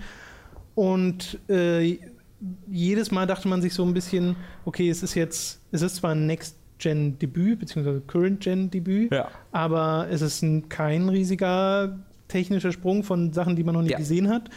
Äh, es ist technisch auf einem Level, wo man sagt, oh, wird das wirklich richtig laufen zu Mhm. Release? Also es wirft eher Fragen auf. Und spielerisch denkt man sich auch so, na, so richtig fühle ich das jetzt gerade noch nicht. Und auf der E3, das sah auch ein bisschen komisch aus. Also es sind, man ist ex also zumindest wir sind extrem skeptisch Ja. diesem Spiel gegenüber, ob das wirklich gut werden kann Ja. nach all den Jahren, Ob nach wir- den ich ganzen sagen, ob Richtungswechseln. Sehr gut werden kann, weil dass es richtig schlecht wird, glaube ich nicht. Ich glaube Ja. halt, dieses Spiel läuft extrem Gefahr, halt so ein 70er-Titel zu sein, wo du sagst, okay. Und ich glaube, dieses Mal würde es auch ein 70er-Titel werden, Ja, weil genau, es diesen Bonus nicht mehr gibt. Und das hat ja schon Lightning Returns und Ja. 13.2 zu spüren bekommen. Ja. Lightning Returns übrigens hat, also ich habe ja auch einen Test äh, bei Gear Games damals geschrieben, falls ihr noch nicht gesehen habt, ist immer noch online. Äh, ist meiner Meinung nach das Beste der, der 13er Trilogie Ja. und ist kein, das ist halt ein Spiel, wo die Story so weit schon den, äh, so weit schon über, boah, ist die einfach irgendwo, wo du es nicht mehr nachvollziehen kannst und wie sie dann endet, ist auch sensationell. Ähm, aber die kannst du halt einfach ignorieren und die ignoriert das Spiel auch größtenteils. Und dann hast du einfach ein Spiel mit einem tollen Kampfsystem, wie ich finde immer noch eines der besten Kampfsysteme äh, der, dieser, dieser Reihe, ähm, total unterschätzt. Und den Rest ignorierst du halt einfach so ein bisschen. Ähm, weil allein durch das Gameplay funktioniert es tatsächlich schon ziemlich, ziemlich gut. Das Faszinierende daran finde ich, dass Square natürlich nicht nur Final Fantasy ist. Die haben ja auch andere JRPGs unter ihrer Marke herausgebracht oder produzieren lassen. Nier ist eines davon, äh, wo wir ganz große Fans von sind. Äh, ein Spiel kam, glaube ich, 2008 raus und damit ja noch vor äh, 13. Äh, was ich sehr gut finde, allerdings nur auf dem PC, nicht auf der Xbox, nämlich äh, The Last Remnant. Das läuft Stimmt, auf der Xbox erzählst du immer wieder 360 äh, nicht sonderlich gut. Mhm. Äh, auf dem PC super flüssig äh, als Unreal Engine 3. Ist das auch ein Tri-Ace-Spiel? Äh, ist das Trice? Nee, ich glaube nicht. Nee? Ich glaube nicht. Ich schau mal nachschauen, weil kannst- interessiert mich, von wem es dann ist. Es, kann sein. Ich glaube aber zu der Zeit war Trice mit irgendwie Infinite Undiscovery oder so. Infinite Undiscovery. Das habe ich mir mal gekauft und die Disk war kaputt. Das ist ja so ein mega bla JRPG gewesen, was dann auch jeder wieder sehr schnell vergessen hat. Ja, aber Last Remnant ja leider auch so. Also jetzt nicht, ich sage nicht, dass es qualitativ bla war, aber es war, es erschien und hat niemand interessiert. Dann war es nicht mehr da. Genau, es hatte halt ein sehr anderes Kampfsystem, Squad-basiert, sehr taktisch, Mhm. aber nicht auf den ersten Blick durchschaubar, was halt einfach nicht sonderlich hilfreich ist. Äh, es hatte die technischen Probleme auf der Xbox 360, was glaube ich sehr wehgetan hat. Ich habe mehrere durch zu Ende, sorry. Äh, und hatte auch diese, diesen politischen Story-Ansatz, den Final Fantasy XII verfolgt hat Mhm. und hat, finde ich, gar keine schlechte Story erzählt mit einem Bösewicht, der mal wieder ein bisschen was hergemacht hat. Hatte leider einen Helden, der einen mega auf die Nerven ging. Rush Sykes hieß der. He's got rush size. Aber äh, das Spiel hatte mich damals überrascht, weil ich da so dachte, hey, das ist ja richtig cool, wenn man sich mal so ein bisschen äh, äh, ja, reinfriemelt. Und würde ich auch behaupten, deutlich besser als Final Fantasy 13. Mhm. Äh, Es hat tatsächlich, also tatsächlich, wie- ich habe beide nie gespielt, ich möchte mir da jeglicher äh, Qualitätsaussagen enthalten. Tatsächlich hat Infinite Undiscovery einen besseren Metascore als Last Remnant. Ich habe Infinite Undiscovery aber auch nicht gespielt. Ich auch nicht. Ähm, wie gesagt, wollte ich mal. Ich glaube, also Last Remnant kommt tatsächlich von Square Enix selbst und sollte halt auch ein echt großes Ding werden. Was hat denn das auf dem PC für Wertung bekommen? Äh, beides 66. Beides? Ja. Das ist merkwürdig. Ähm, und Infinite Undiscovery, Inf genau, Infinite Undiscovery kommt von Tri-Ace ich glaube, ich habe The Last Remnant damals für Gamers Global getestet, die PC-Version, und habe, glaube ich, irgendwie 8 oder sowas gegeben. Glamours Global The Last Remnant, Seite 1 Test von Tom Goik. Oh, ist ist das ein Bild. Ja, Mein lieber Mann. du willst mich ermorden, mein lieber, mein lieber Tom. es ist noch eine Weile her. Ja, da, da, aber das, ist das auch dein Test oder ist das eher Jörg Langers Test? Nee, das war eher mein Test halt mit Jörg 8.0, Langers Korre- ja. Korrekturen. Genau, 8.0. Ja, das ist, dann ist das dein Nier. Weil ich habe ja die gleiche Situation bei Nier ja, gehabt. so ein bisschen. Ja. Die Qualitäten würde ich ihm jetzt, glaube ich, nicht so ganz zusprechen, aber äh, das konnte halt ein bisschen was. Und das sind so Beispiele. Ist natürlich dann schade, dass das in den Wertungen so runterfiel, aber ich kann mich halt noch erinnern, dass das auf der Xbox wirklich katastrophal lief. Mhm, ich kann mich auch an sowas zu erinnern. Äh, das hat dann bestimmt nicht sonderlich gut Ich, getan. Das ist auch ein Spiel, was ich immer mal nachhole. Das habe ich mir auf dem PC irgendwie vor zwei Jahren mal gekauft, nie dann gespielt, aber das will ich auf jeden Fall mal nachholen, weil das wollte ich auch damals spielen. Ähm, es waren ja, also sowohl Infinite, war Infinite Undiscovery nicht auch 360 exklusiv? oh, das kann sein. Ich glaube, also, weil Remnant ja auch. Remnant kann man für Mhm. PC auch. Kann man das später für PC? Weiß ich nicht. Remnant? Ja. Ja. Ja. also das waren zwei halt dieser JRPGs, die exklusiv für 360 waren und das waren halt mitten in den Console Wars, die waren damals ja noch sehr aktiv, weil halt äh, die PlayStation das erste Mal einen ernsthaften Konkurrenz in Microsoft gefunden hat. Ähm, und dann kam Final Fantasy 13 auf 360 raus, und dann Last Remnant exklusiv, ähm, aber beide Spiele sind dann halt leider sehr schnell verpufft wieder. Ähm, Aber das ist halt so absurd, ne? wenn du siehst, was für einen Wertungsschnitt The Last Remnant hat und parallel was für einen Wertungsschnitt Final Fantasy ja, 13 hat. absolut. Das ist halt Hype. Das ja, ist Gra Hype. Ich glaube, man kann sogar sagen Grafik. und Grafik. Grafik und Präsentation Wobei der Last ist Remnant da. sehr gut aussah. Echt? Ja, ja, es war ein Unreal Engine 3 Spiel und die hat Naja, das also muss nichts heißen. Das stimmt natürlich, aber gerade so Charaktermodelle und Animationen, weiß ich, fand ich damals sehr, sehr schick. Okay, weil ich weiß noch, Resonance of Fate war auch ein Unreal Engine 3 Spiel und das sieht unfassbar scheiße aus. Findest du, das sieht scheiße aus? Ja. Ich fand, das sah gut aus. Echt? Ich fand, das war technisch jetzt wirklich nicht so sauber. Ja. Also es wirkte sehr, genau, halt unsauber Genau. technisch. Aber vom Stil und allem drum und dran fand ich das sehr, sehr schick, ehrlich gesagt. Ja, da hatte ich einen echt einen komplett gegenteiligen Eindruck. Also ich fand es halt technisch sehr unsauber, wie du sagst. Und die Umgebungen und die Charaktere waren alle so, so Ja, Standard. Da war so nichts Eigenes. Das sah für mich halt aus wie aus einem Unreal Engine 3 J, äh, japanischer Charaktereditor so erstellt, weißt du? Ja gut, das kann das gilt kann aber- sein, ich ich mochte das- diese, diesen Klamottenaspekt und das mit den Knarren und dieses Steampunk Hm. Städte, wo du ja so dioramamäßig durchgegangen bist. Ja, also das Szenario mag ich auch. Ja. Nur es sah dann halt, finde ich, ein bisschen bla aus. Ich glaube, und ich habe auch immer den Eindruck gehabt, dass es das gleiche bei Infinite Discovery und Last Remnant war. Dass ich immer, wie gesagt, ich habe die nicht gespielt, aber wenn ich angeguckt habe, dachte ich, die sind aus so einem Charaktergenerator. Dem würde ich auch gar nicht widersprechen. Also große optische Alleinstellungsmerkmale hat äh, The Last Remnant jetzt Ja. auch nicht. Aber es sah besser aus als Last Remnant. Äh, äh, Infinite Undiscovery. Ist Ja. der, der beste Name. Gott, diese Titel. Last Remnant wurde, ist ja der, auch so ein Titel. wurde der Mond dann nicht gefangen in Infinite Undiscovery? Ich glaube, da hat jemand eine, mit einer Kette den Mond festgebunden und du musst ihn befreien oder so. Du musst halt unendlich lange nichts finden. Infinite Undiscovery. Ja, Oh, oh, ah. das glaube ich. Entweder es kam 2000, ne, ich glaube es war 2008 oder 2009, ganz sicher bin ich mir nicht, kam Mhm. auch Valkyria Chronicles, Hm. Auch von Sega, Mhm. ist demnach der Vermarktungs, dem Vermarktungskoma zum Opfer gefallen, äh, weil, naja gut, da kam noch dazu, es ist halt unfassbar japanisch, dieses Spiel, von seiner Außenwirkung her. Mhm.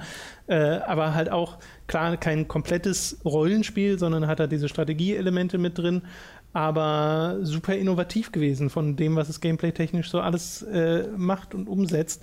Und das hat immerhin gute Kritiken bekommen. Mhm. Äh, also das war dahingehend äh, sehr beliebt, aber halt auch untergegangen. Ja. Äh, jetzt nicht so sehr, dass es keine Sequels gab, weil es gibt ja aktuell ein Sequel sogar noch, was in Entwicklung Das ist. mehrere Sequels, die auch erschienen sind für PSP. Genau, zwei PSP-Sequels gab es außerdem noch. Ja, aber Final Fantasy hatte halt viel überschattet und ich würde ehrlich gesagt gerne mal mit so den aktuellen CEOs von äh, Square so an einem Tisch sitzen, wenn man sich dann verstehen würde. Äh, und so darüber, dass mal hören, wie die sich darüber unterhalten, über diese Zeit und wie das die. Ja, der aktuelle ist ja, ist ja das war ja der, der Yoshiwara, den gibt es ja nicht mehr. Der ist ja gefeuert worden quasi.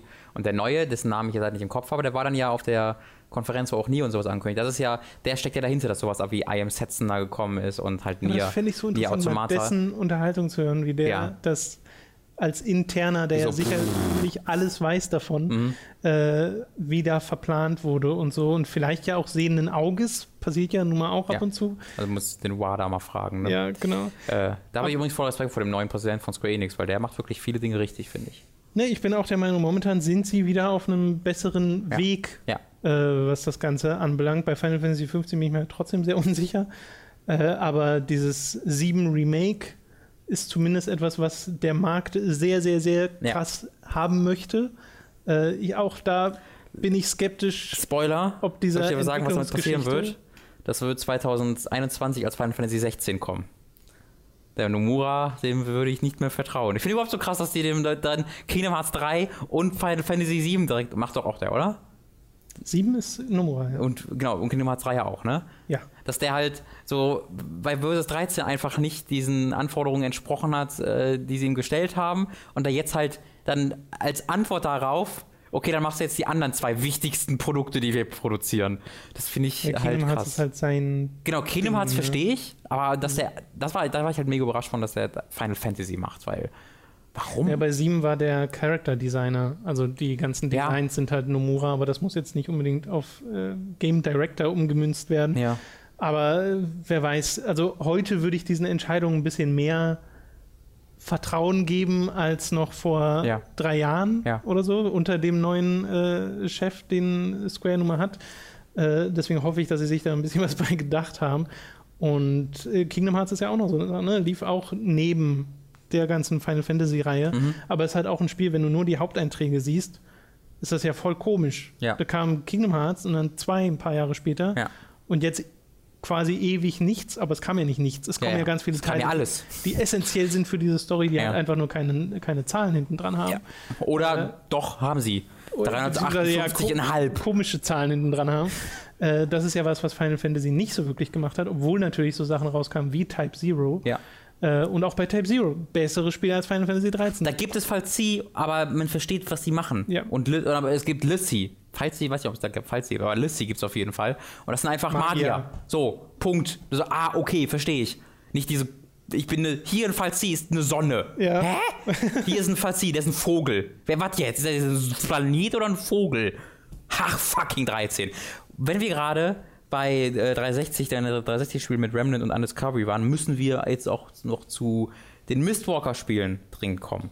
Ähm, hast du Blue Dragon gespielt? Nee, gar nicht. Blue Dragon habe ich tatsächlich äh, ja, also na, Jahre nach Release auch erst nach Lost Odyssey gespielt, weil ich da auch nie so ein großes Interesse hatte. Wie gesagt, das war noch eine Zeit, wo JRPGs noch irgendwie bekannt waren, wo man, wo die jetzt nichts Besonderes waren. Ähm, und Blue Dragon war dann halt extrem klassisch. Ne? Blue Dragon war dann so, ja, alles Kinder und die erleben dann halt ein Abenteuer und da ist ein Bösewicht und dann wird er besiegt. Ähm, und mich hat tatsächlich auch, obwohl ich Dragon Ball Fan bin, der, der Grafikstil nie so wirklich zugesagt, weil ich finde, die Charakterdesigns sehen halt einfach immer gleich aus. So, ob das jetzt Dragon Quest oder Dragon Ball oder, oder Blue Dragon ist, mir fällt jetzt erst auf, dass sie alle Dragon im Namen haben, äh, ist halt weiß ich nicht, macht halt nicht den Unterschied. Stimmt. Ne? Dragon Quest, Dragon Ball, Blue Dragon. Wobei bei Chrono Trigger ist ja auch Charakter. Chrono Dragon? Gibt es da, gibt's da einen Drachen? Okay, das, ist, das gibt es in fast jedem. Das darf man auch nicht. Ich würde davon ausgehen. Ich ja. kann mich nicht dran erinnern. Äh, deswegen, das, das fand ich einfach nie so ganz interessant. Das habe ich mir dann äh, gebraucht gekauft, Jahre später. Habe es dann aber auch wirklich nur vier, fünf Stunden gespielt und dann wieder verkauft tatsächlich. Weil es läuft technisch nicht gut auf der 360. Es ruckelt wie Sau in den Kämpfen. Hm. Ähm, es sieht halt, es hat halt einen wunderschönen einfach Grafikstil, wenn ich jetzt nicht von den Charakterdesigns allgemein spreche, sondern von diesem sehr comichaften, runden Stil, der sieht super schön aus, mhm. ähm, aber es ruckelt halt wirklich wie die Sau. Äh, und dann hat es die ganzen, halt diese Kinder und diese uninteressante Geschichte und dann hat es mich da nicht überzeugen können. Aber vorher hatte ich ja Lost Odyssey gespielt von dem Origi vom Hironobu Sakaguchi. Korrekt. Ja. Äh, der originale Final Fantasy Creator, der ge daran gearbeitet hat bis 10 Nee, bis sieben? Bis, bis welche Spiele bis hat er? einschließlich zehn. Bis einschließlich zehn hat er die Final Fantasy Beziehungsweise gemacht. Ich, nee, bei zehn war er, glaube ich, schon nicht mehr Director. Ich glaube auch nicht, weil ich glaube, da hat er gerade am Film ja, gearbeitet. Da war er mit Sicherheit nicht mehr Director, ja, genau. Ja. Ähm, und genau, und wegen dem Film, wegen Spirits Within, hat er dann sich auch verabschiedet von Square Enix, äh, beziehungsweise von Square. Äh, und hat dann halt äh, Mistwalker gegründet und dann haben sie dort als zweites Spiel äh, Lost Odyssey 360 exklusiv entwickelt und dieses Spiel ist, glaube ich, mein Lieblings-JRPG allgemein. Ähm, und da habe ich ähm, noch mehr als bei Resident of Fate reingebuttert. Da habe ich alle Charaktere auf Level 99 gelevelt. da habe ich alle Gegenstände, die es in dem gesamten Spiel zu finden gibt, gesammelt. Also das sind halt so Gegenstände, du läufst über die, durch die Level und dann sind da Bäume und ein Baum lässt der ist wackelig und dann kannst du an dem wackeln und dann droppt halt ein Item. Und da habe ich alle gesammelt, alle Schatz. Ich habe in diesem Spiel absolut alles gemacht. Mhm. Jeden Zentimeter. Ähm, und das war eine wahnsinnig langwierige Geschichte, weil ich dieses Spiel nicht durchspielen wollte, bevor ich nicht alles gemacht habe, weil JRPGs ja diese Krankheit haben, dass du sie, wenn du sie durchspielst, danach nicht mehr in der Welt frei rumrennen kannst, sondern das Spiel halt vorbei ist. Äh, und deswegen habe ich dann irgendwann die Geschichte so komplett vergessen. Also ich habe das, ich hing halt irgendwie tatsächlich ein Jahr lang oder vielleicht sogar noch länger, weil ich halt auch eine ewig lange Pause dazwischen hatte, die ich halt einfach nur so diese Bonussachen gemacht habe und deswegen habe ich die Geschichte so gar nicht mehr richtig im Kopf. Ich weiß noch, dass der mir eigentlich echt gut gefallen hat mit diesem unsterblichen Hauptcharakter, der äh, ewig lang durch die durch diese Welt hindurchläuft und emotional total tot ist, weil alle seine Liebsten bereits verstorben sind und er denen beim Sterben zusehen musste und er wird halt genutzt als Waffe von den, äh, von den unterschiedlichen Nationen. Das hat mir wahnsinnig, wahnsinnig gut gefallen und die große, das ganz Besondere dieses, dieses Spiels waren ja die Textpassagen, wo du die Träume und die Erinnerungen, oder Keim hat halt geträumt Ja. und äh, das waren Erinnerungen an frühere Erlebnisse ähm, von diesem unsterblichen Menschen. Und die waren unglaublich schön, diese Geschichten, waren auch unglaublich schön präsentiert mit Mu Musik und so, so wasserfarbenmäßigen Hintergrundbildern, wo du nicht so genau Sachen erkannt hast, aber so ungefähr manchmal. Und das war. Das hat mich teilweise zu Tränen gerührt, was ich da gelesen habe. Äh, Und dazu hat es halt ein sehr klassisches, aber wunderbar funktionierendes Kampfsystem, das eine aktive ähm, aktives Element reingebracht hat, indem du halt bei jedem Angriff so einen Kreis hattest, der äh, zusammengefahren ist und an einem bestimmten Punkt dann die Angriffstaste nochmal gedrückt hast, hast du halt besonders viel Schaden gemacht. Ähm, mir gefallen die Charaktere super gut, mir gefällt die Geschichte, die Welt super gut. Der Soundtrack ist der absolute Oberhammer, ebenfalls von dem Final Fantasy Komponisten. Bis Uematsu. Ganz genau. Bis heute, als ich ihn getroffen habe auf dem Final Fantasy Konzert, ähm, habe ich ihm auch explizit, ich habe mir dort äh, sowohl äh, von ihm halt einfach dann äh, mein Lost Odyssey Ding unterschreiben lassen. Das war ein Final Fantasy Konzert von Uematsu, Ja. aber ich habe mir von ihm mein Lost Odyssey Verpackung unterschreiben lassen, weil das für mich so sein wichtigstes Werk war tatsächlich und wo ich die meisten Gefühle bei, bei, bei, bei spüre.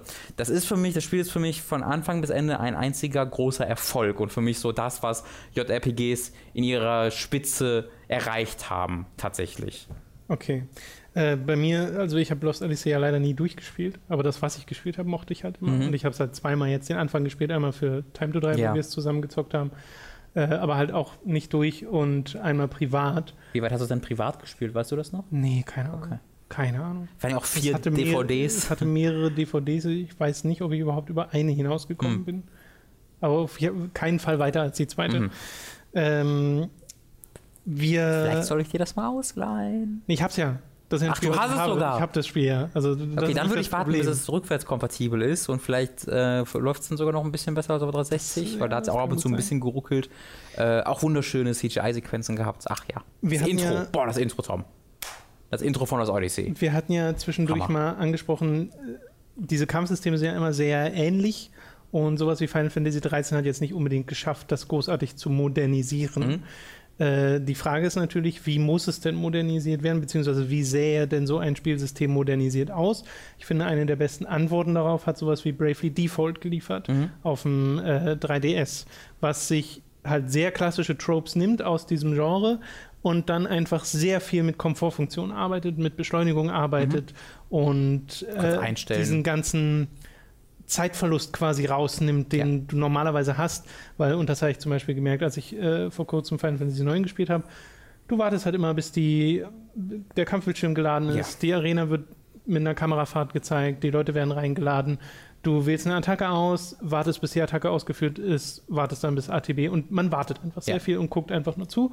Und äh, diese Elemente zu reduzieren, ist immer das, was die äh, Entwickler dann versucht haben an ganz Mhm. vielen Stellen und zum Beispiel bei Lost Odyssey eben auch mit diesen Quicktime aktiven Elementen, wo du deine Angriffe noch verstärken konntest und nicht Ja. einfach nur zugeguckt hast. Ja. So. Äh, und das finde ich reicht auch, weil, äh, und der Meinung war ich sogar eine Zeit lang auch mal ohne wirklich, also einfach nur, weil das so Industriemeinung war, äh, dass diese Art von Spielsystem überholt ist. Mhm. Äh, das glaube ich heute nicht mehr. Ich glaube, man kann immer noch sehr viel Spaß mit dieser Art von Spielsystem haben, Ja. äh, was Tokyo Mirage Sessions zeigt Ja. und was auch noch ein paar andere Spiele zeigen. Und ich würde jetzt auch mal von Square Enix ehrlich gesagt wegkommen, äh, wie du das mit Mistwalker jetzt schon gemacht hast, Mhm. und noch mal ein paar andere Titel erwähnen, äh, die es dazwischendurch gab. Und eine sehr einflussreiche Reihe, wo wir gesagt haben, dass wir uns auf den aktuellen Teil freuen, Ja! ist Persona. Persona 3 habe ich, äh, also ich habe keines dieser Spiele durchgespielt. Heartbreak. Ich habe Persona 3 und 4 jeweils äh, eine ganze Weile gespielt. Du hast das ja nie durchgespielt, stimmt. Holy shit. Und die sind extrem stylisch. Die bringen äh, mit dieser Alltagsthematik und diesem dualen Gameplay-System äh, schon allein dadurch frischen Wind Mhm. rein in dieses Genre und haben halt auch sehr smooth, coole Kampfsysteme. Mhm. Äh, jetzt nicht unbedingt das beste Dungeon-Design. Nee. Äh, Man könnte sogar sagen, eines der schlechteren. ja, aber es ist halt so random Blöcke sind, die da aneinander gereiht Ja. werden. Äh, und die Kämpfe an und für sich sind aber halt trotzdem sind cool. Ja. Äh, und auch wieder super stylisch, weil sich das ja, das ist so, man sagt ja äh, immer, es gibt so diesen Trope Style over Substance. Mhm. Hier ist es halt Style and Substance. Ja. So, also das hat einfach alles. Und Persona 5 von dem, was man bisher gesehen hat, da möchte man sich einfach nur reinlegen in dieses, die, diese Optik. Ja, ich kehre auch Spiels. heute immer noch wieder dahin zurück in der Form von sowas wie Persona Dancing. Das habe ich gerade gestern wieder Hm, gespielt. Dancing All Night. Äh, so genau, Persona 4 Dancing All Night. Ähm, einfach weil ich ähm, bei mir das Bedürfnis verspüre, zu diesen Charakteren zurückzukehren. Diese Charaktere, diese Figuren aus Persona 4 sind wirklich unglaublich gut. Erneut auch ein gutes Beispiel dafür, wie man sowas übersetzt, weil die wirken echt wie echte Teenager mit echten Problemen. Äh, und was Persona 4 dann macht, ist halt ähm, im Gegensatz zu so ziemlich allen anderen JRPGs, die sehr, sehr oft halt, du hast den großen Bösen, du bist in einer Fantasy-Welt äh, und den besiegst du den. Mhm. Und bei Persona 4 geht es halt um die psychischen Problemchen, Probleme von Teenagern, um die Fragen, die sich Teenager stellen, um die sexuelle Entdeckung äh, von Teenagern äh, und äh, wie sie halt äh, über ihre eigene Sexualität sich bewusst werden, was ist ein extrem großes Thema Ja. in Persona 4 und das machen sie da auch echt sehr offensiv und fand ich wahnsinnig überraschend, hätte ich in dieser Form nie mit gedacht, dass man da einen Charakter sieht, der sich über seine eigene Homosexualität bewusst wird und wie er sich der bewusst wird und ob er sich der bewusst wird. Das sind wahnsinnig äh, äh, harte Themen, die da besprochen werden und das hat mich einfach total überrascht, wie das gemacht wird und das hat mich dann auch ohne Probleme über dieses Dungeon Design hinwegsehen lassen. Ich habe natürlich die äh, Vita-Version gespielt, nicht die PS2-Version, die halt noch ein, ein paar Komfortfunktionen hat, Checkpoints zum Beispiel. Wenn du ja bei der PS2-Version, zumindest soweit ich informiert bin, stirbst in einem Dungeon, musst du diesen Dungeon von neu anfangen, meine ich zumindest so gelesen zu haben. Und bei Persona 4 Golden hast du halt zwischendurch auch mal ein paar Checkpoints. Ähm, allein das, aber die auch die sind dann weit weg und da verlierst du ordentlich Zeit, aber halt nicht alles. Ähm, und du hast halt neue Elemente, neue Charaktere teilweise, neue Umgebungen, die wo ich nicht gemerkt habe, also ich wusste dann, welche neu sind, weil ich es vorher gelesen habe, aber ich finde, man merkt nicht, dass die draufgepappt sind oder sowas. Die ähm, passen sich dem ähm, sehr dynamisch an. Leute, die Persona 4 auf PS2 gespielt haben, widersprechen dem teilweise, aber ich als jemand, der es halt nur so kennt, habe da nicht das Gefühl gehabt, dass ich da zwei unterschiedliche äh, Storystränge irgendwie erlebt habe. Und äh, deswegen, all diese Sachen habe ich dann dieses sehr lahme Dungeon-Design, das sind immer sehr rechteckige Wege, die du halt durchläufst und das ähm, hoffe, da bin ich sehr optimistisch und hoffe auch eben auch natürlich, dass Persona 5 da das ein bisschen besser macht. Das sieht zumindest jetzt schon danach deutlich aus, besser ja. aus. Ähm, das hat mich das halt einfach vergessen lassen, weil diese Figuren einfach der absolute Hammer Mhm. sind. Das ist ein voller Erfolg, dieses Spiel. Ich bin auch ehrlich gesagt sehr gespannt auf so die Bilanz, die wir ziehen, nachdem Final Fantasy 15 und Persona 5 erschienen Ja. sind. Weil würde ich wetten müssen, würde ich sagen, Persona 5 wird das deutlich bessere Spiel. Mhm. Äh, rein aus Ja. dem, was ich so bisher von Persona gesehen habe und was ich von Final Fantasy 15 gesehen habe.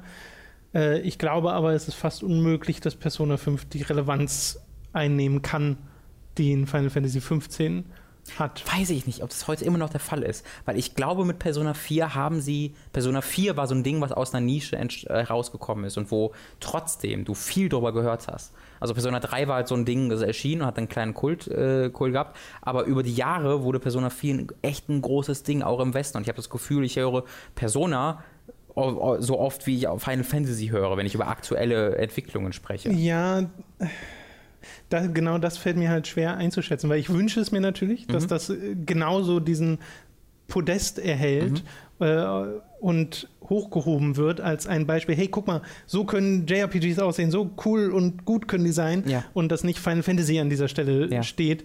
Ähm, es sei denn natürlich, Final Fantasy 15 wird großartig, aber wie gesagt, ähm, trotzdem habe ich so das Gefühl, dass das in so Hardcore-Bereichen schon da ist, äh, vorhanden ist, Mhm. das Bewusstsein für Persona, aber nicht groß darüber hinausgeht. Mhm. Dass immer noch, wenn du die Durchschnittsspieler, die halt nicht irgendwie im Internet groß unterwegs sind, sondern sich einfach nur im Laden Sachen kaufen, vor Persona stehen würden und sich fragen, hä, Also was ist das? da, da würde ich dir grundsätzlich zustimmen, aber ich glaube halt, um an Final Fantasy das Interesse zu haben, musst du schon ein bisschen aus dem Durchschnittsspieler entkommen, zumindest heute noch.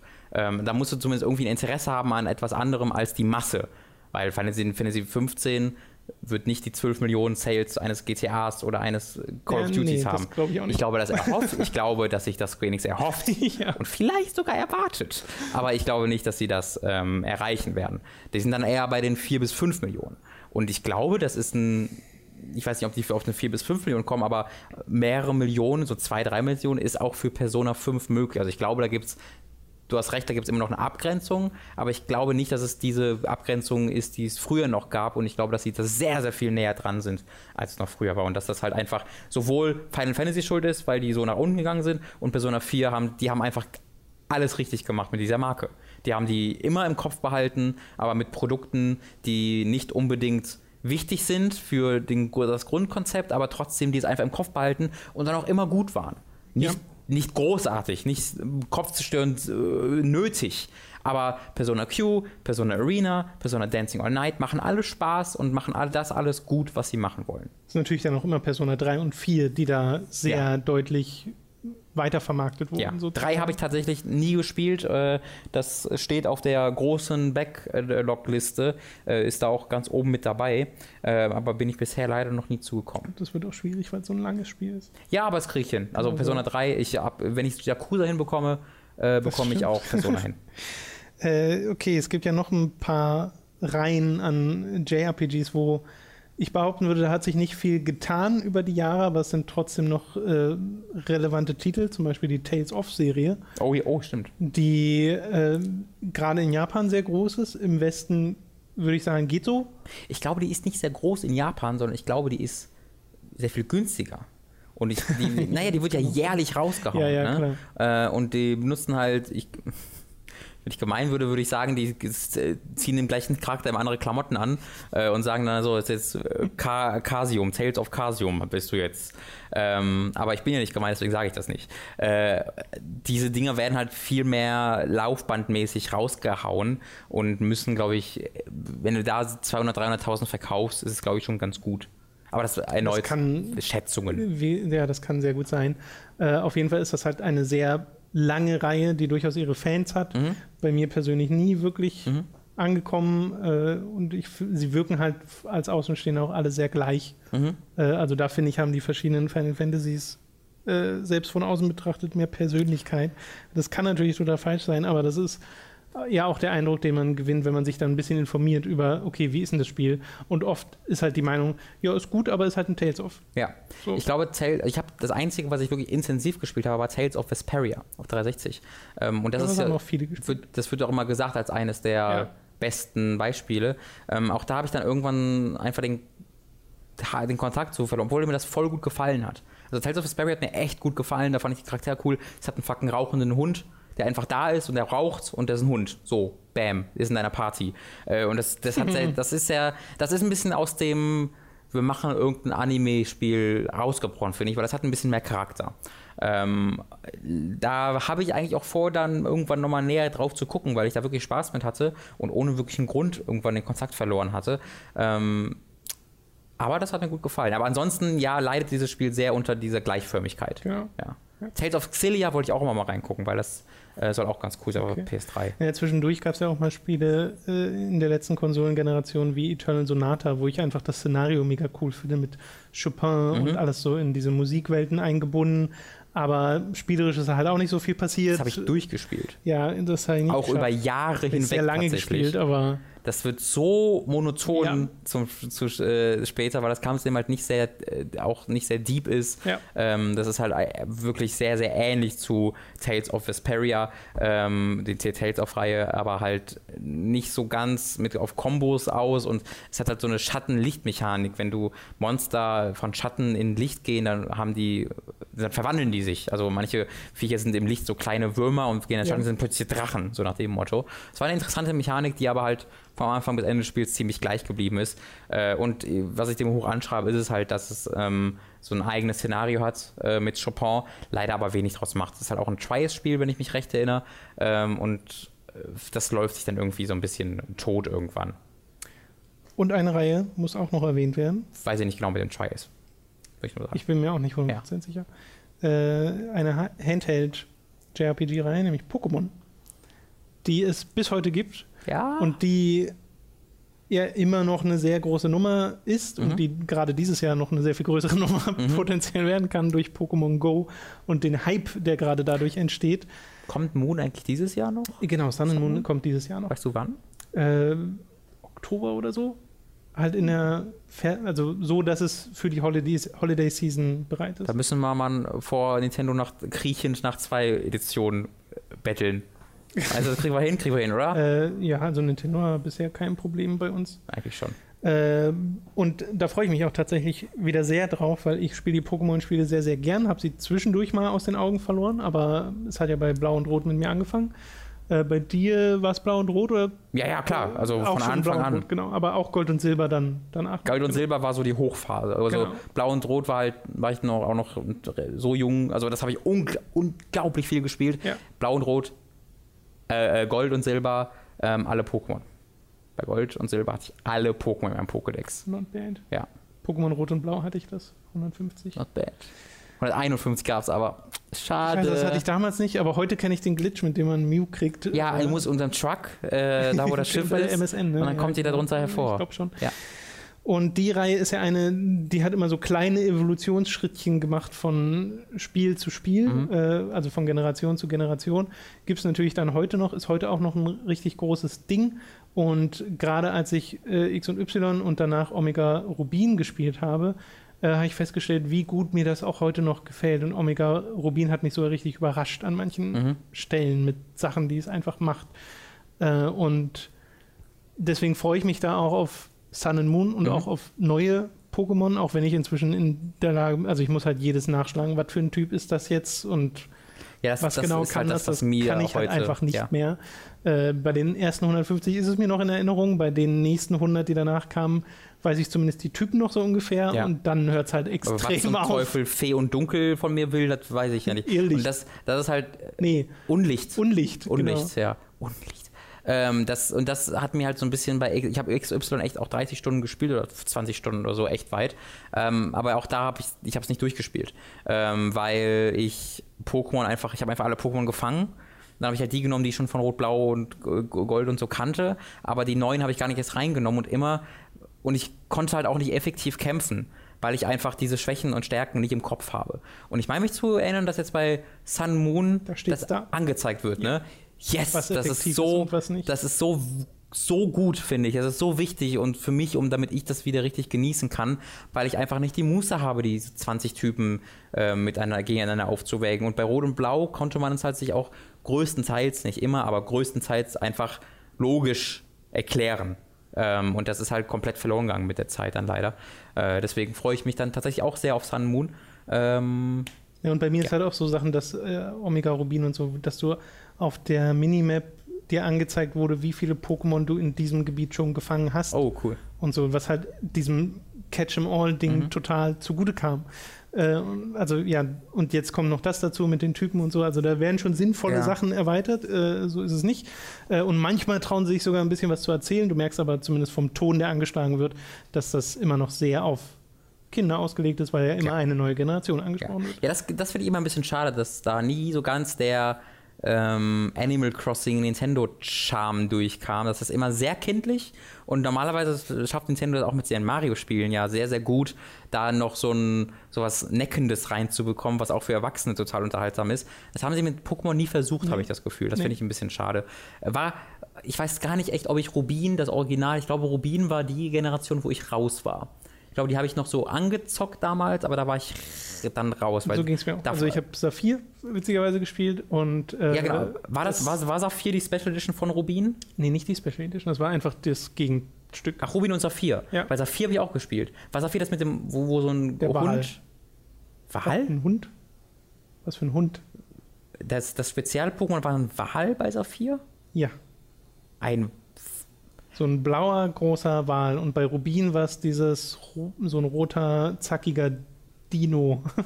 Okay, nee, dann war ich da raus. Was waren denn? Diamant meine ich. Diamant. Das war was mit den Hunden. Ich glaube, da war ein Hund drauf. Genau, das waren nämlich die drei Hunde. Das war äh, der Feuerhund, dieser Blitzhund und der Diamanthund. Das kann sein. Die habe ich ja gar nicht gespielt, die kenne ich gar nicht. Ach so, ja, die habe ich doch Ja. voll viel gespielt. Die kenne ich als letztes. Was war denn? Diamant? Christ, nee, Kristall? Kristall, Diamant, Saphir. Nee, Saphir ist davor.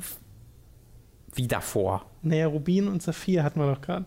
Ah, dann, okay, danach meinst du. Ja, Also es kam, es kam, ich muss ich muss es kurz klären, es kam Rot, Blau, Gelb. ja, Dann kam Gold, Silber. ich weiß. Also diese dritte Edition, die kriege ich auch immer durcheinander. Da war, dann war das dafür. Ich guck mal. Tom, nach. guck mal kurz nach. Die Leute, Das wollen die Leute die auch das jetzt schon wissen, äh, tut mir leid, dass wir da. Es könnte sein, dass Diamant von Gold und Saphir die Special Edition war. Und dass danach dann Rubin und Saphir kam. Das ist alles, alles möglich. Nichts ist, nichts ist sicher, alles ist möglich. Huckt. Ich schaue nach. Ja. Also Rot, Blau, Gelb, genau. Gold, Silber, Kristall, Kristall, okay, Kristall war bei Gold und Silber. genau. Kannst du mal auf Kristall klicken, was das Pokémon, das Chef-Pokémon war? Das Chef Auf Verpackung? So ein, ja, also in Gold, Silber gab es die drei Hunde, die du wahrscheinlich meinst. War aber Gold und Silber waren noch die Vögel. Oder nicht? Äh, ja, auch. Siehst du, das habe ich verwirrt. Das wusste nicht mehr, dass das beides in Gold und einem Silber war. ist halt Ho-Oh und Lugia und Ja, genau. die Hunde Entei Entei. und die anderen beiden. Ja, Mann, okay, das, die meinte ich, die meinte ich. Oder waren es überhaupt drei Hunde? Naja, durch Saphir kam ja noch Keine einer. Äh, und dann kam Rubin, Saphir und äh, Äh, Smaragd. Okay, die, da, da war ich, also ich glaube Rubin und Saphir. Und dann kam halt Diamant, Perl und Platin. Also Ja, okay, da war ich das komplett ist dann raus. DS und da bin ich halt auch schon wieder Okay, komplett dann war Rubin und Saph Rubin oder Saphir das letzte, was ich gespielt habe. Aber da war ich schon so raus, dass ich das auch nur noch so nebenbei gespielt habe, glaube ich. Aber da wäre es jetzt auch für mich eigentlich nochmal echt interessant, dieses Omega Rubin, das sind doch, doch die Remakes, oder? Omega Rubin? Das sind die von Rubin Saphir, ja, genau. ja, weil die muss ich, dann glaube ich, kaufe ich mir das irgendwann mal, um mal da reinzugucken, ob ich das wiedererkenne oder nicht.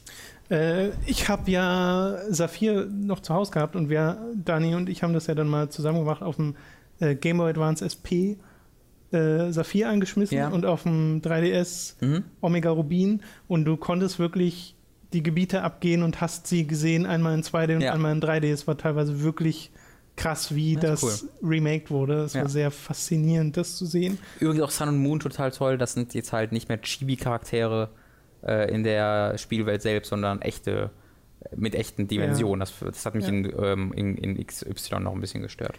Also die Pokémon-Reihe ist auch noch eine ganz große JRPG, Mhm. also, also vor allem so ein, so ein Fels, der einfach sich nicht Ja. wegbewegen lässt, den kann man sich gar nicht mehr wegdenken. Ja.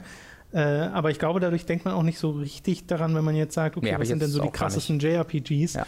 Äh, weil wir halt so an Final Fantasy denken. Es gibt noch eins, was ich gerne erwähnen möchte, wo auch ein Sequel gerade in Entwicklung ist, nämlich Nino Kuni. Hm. Wo sehr viele Leute sagen, das ist äh, sehr, sehr cool und eines ihrer Lieblings-JRPGs. Bei mir war das ja wirklich so ein Ding, ich war davon auch am Anfang total verzaubert Mhm. und dann mit der Zeit wieder entzaubert, weil ich finde das spielerisch wirklich nicht sonderlich gut und langanhaltend, Mhm. motivierend, was da gemacht wurde. So sympathisch und toll ich auch die Charaktere und die ganze Welt und dieses, diesen Ghibli-Anstrich.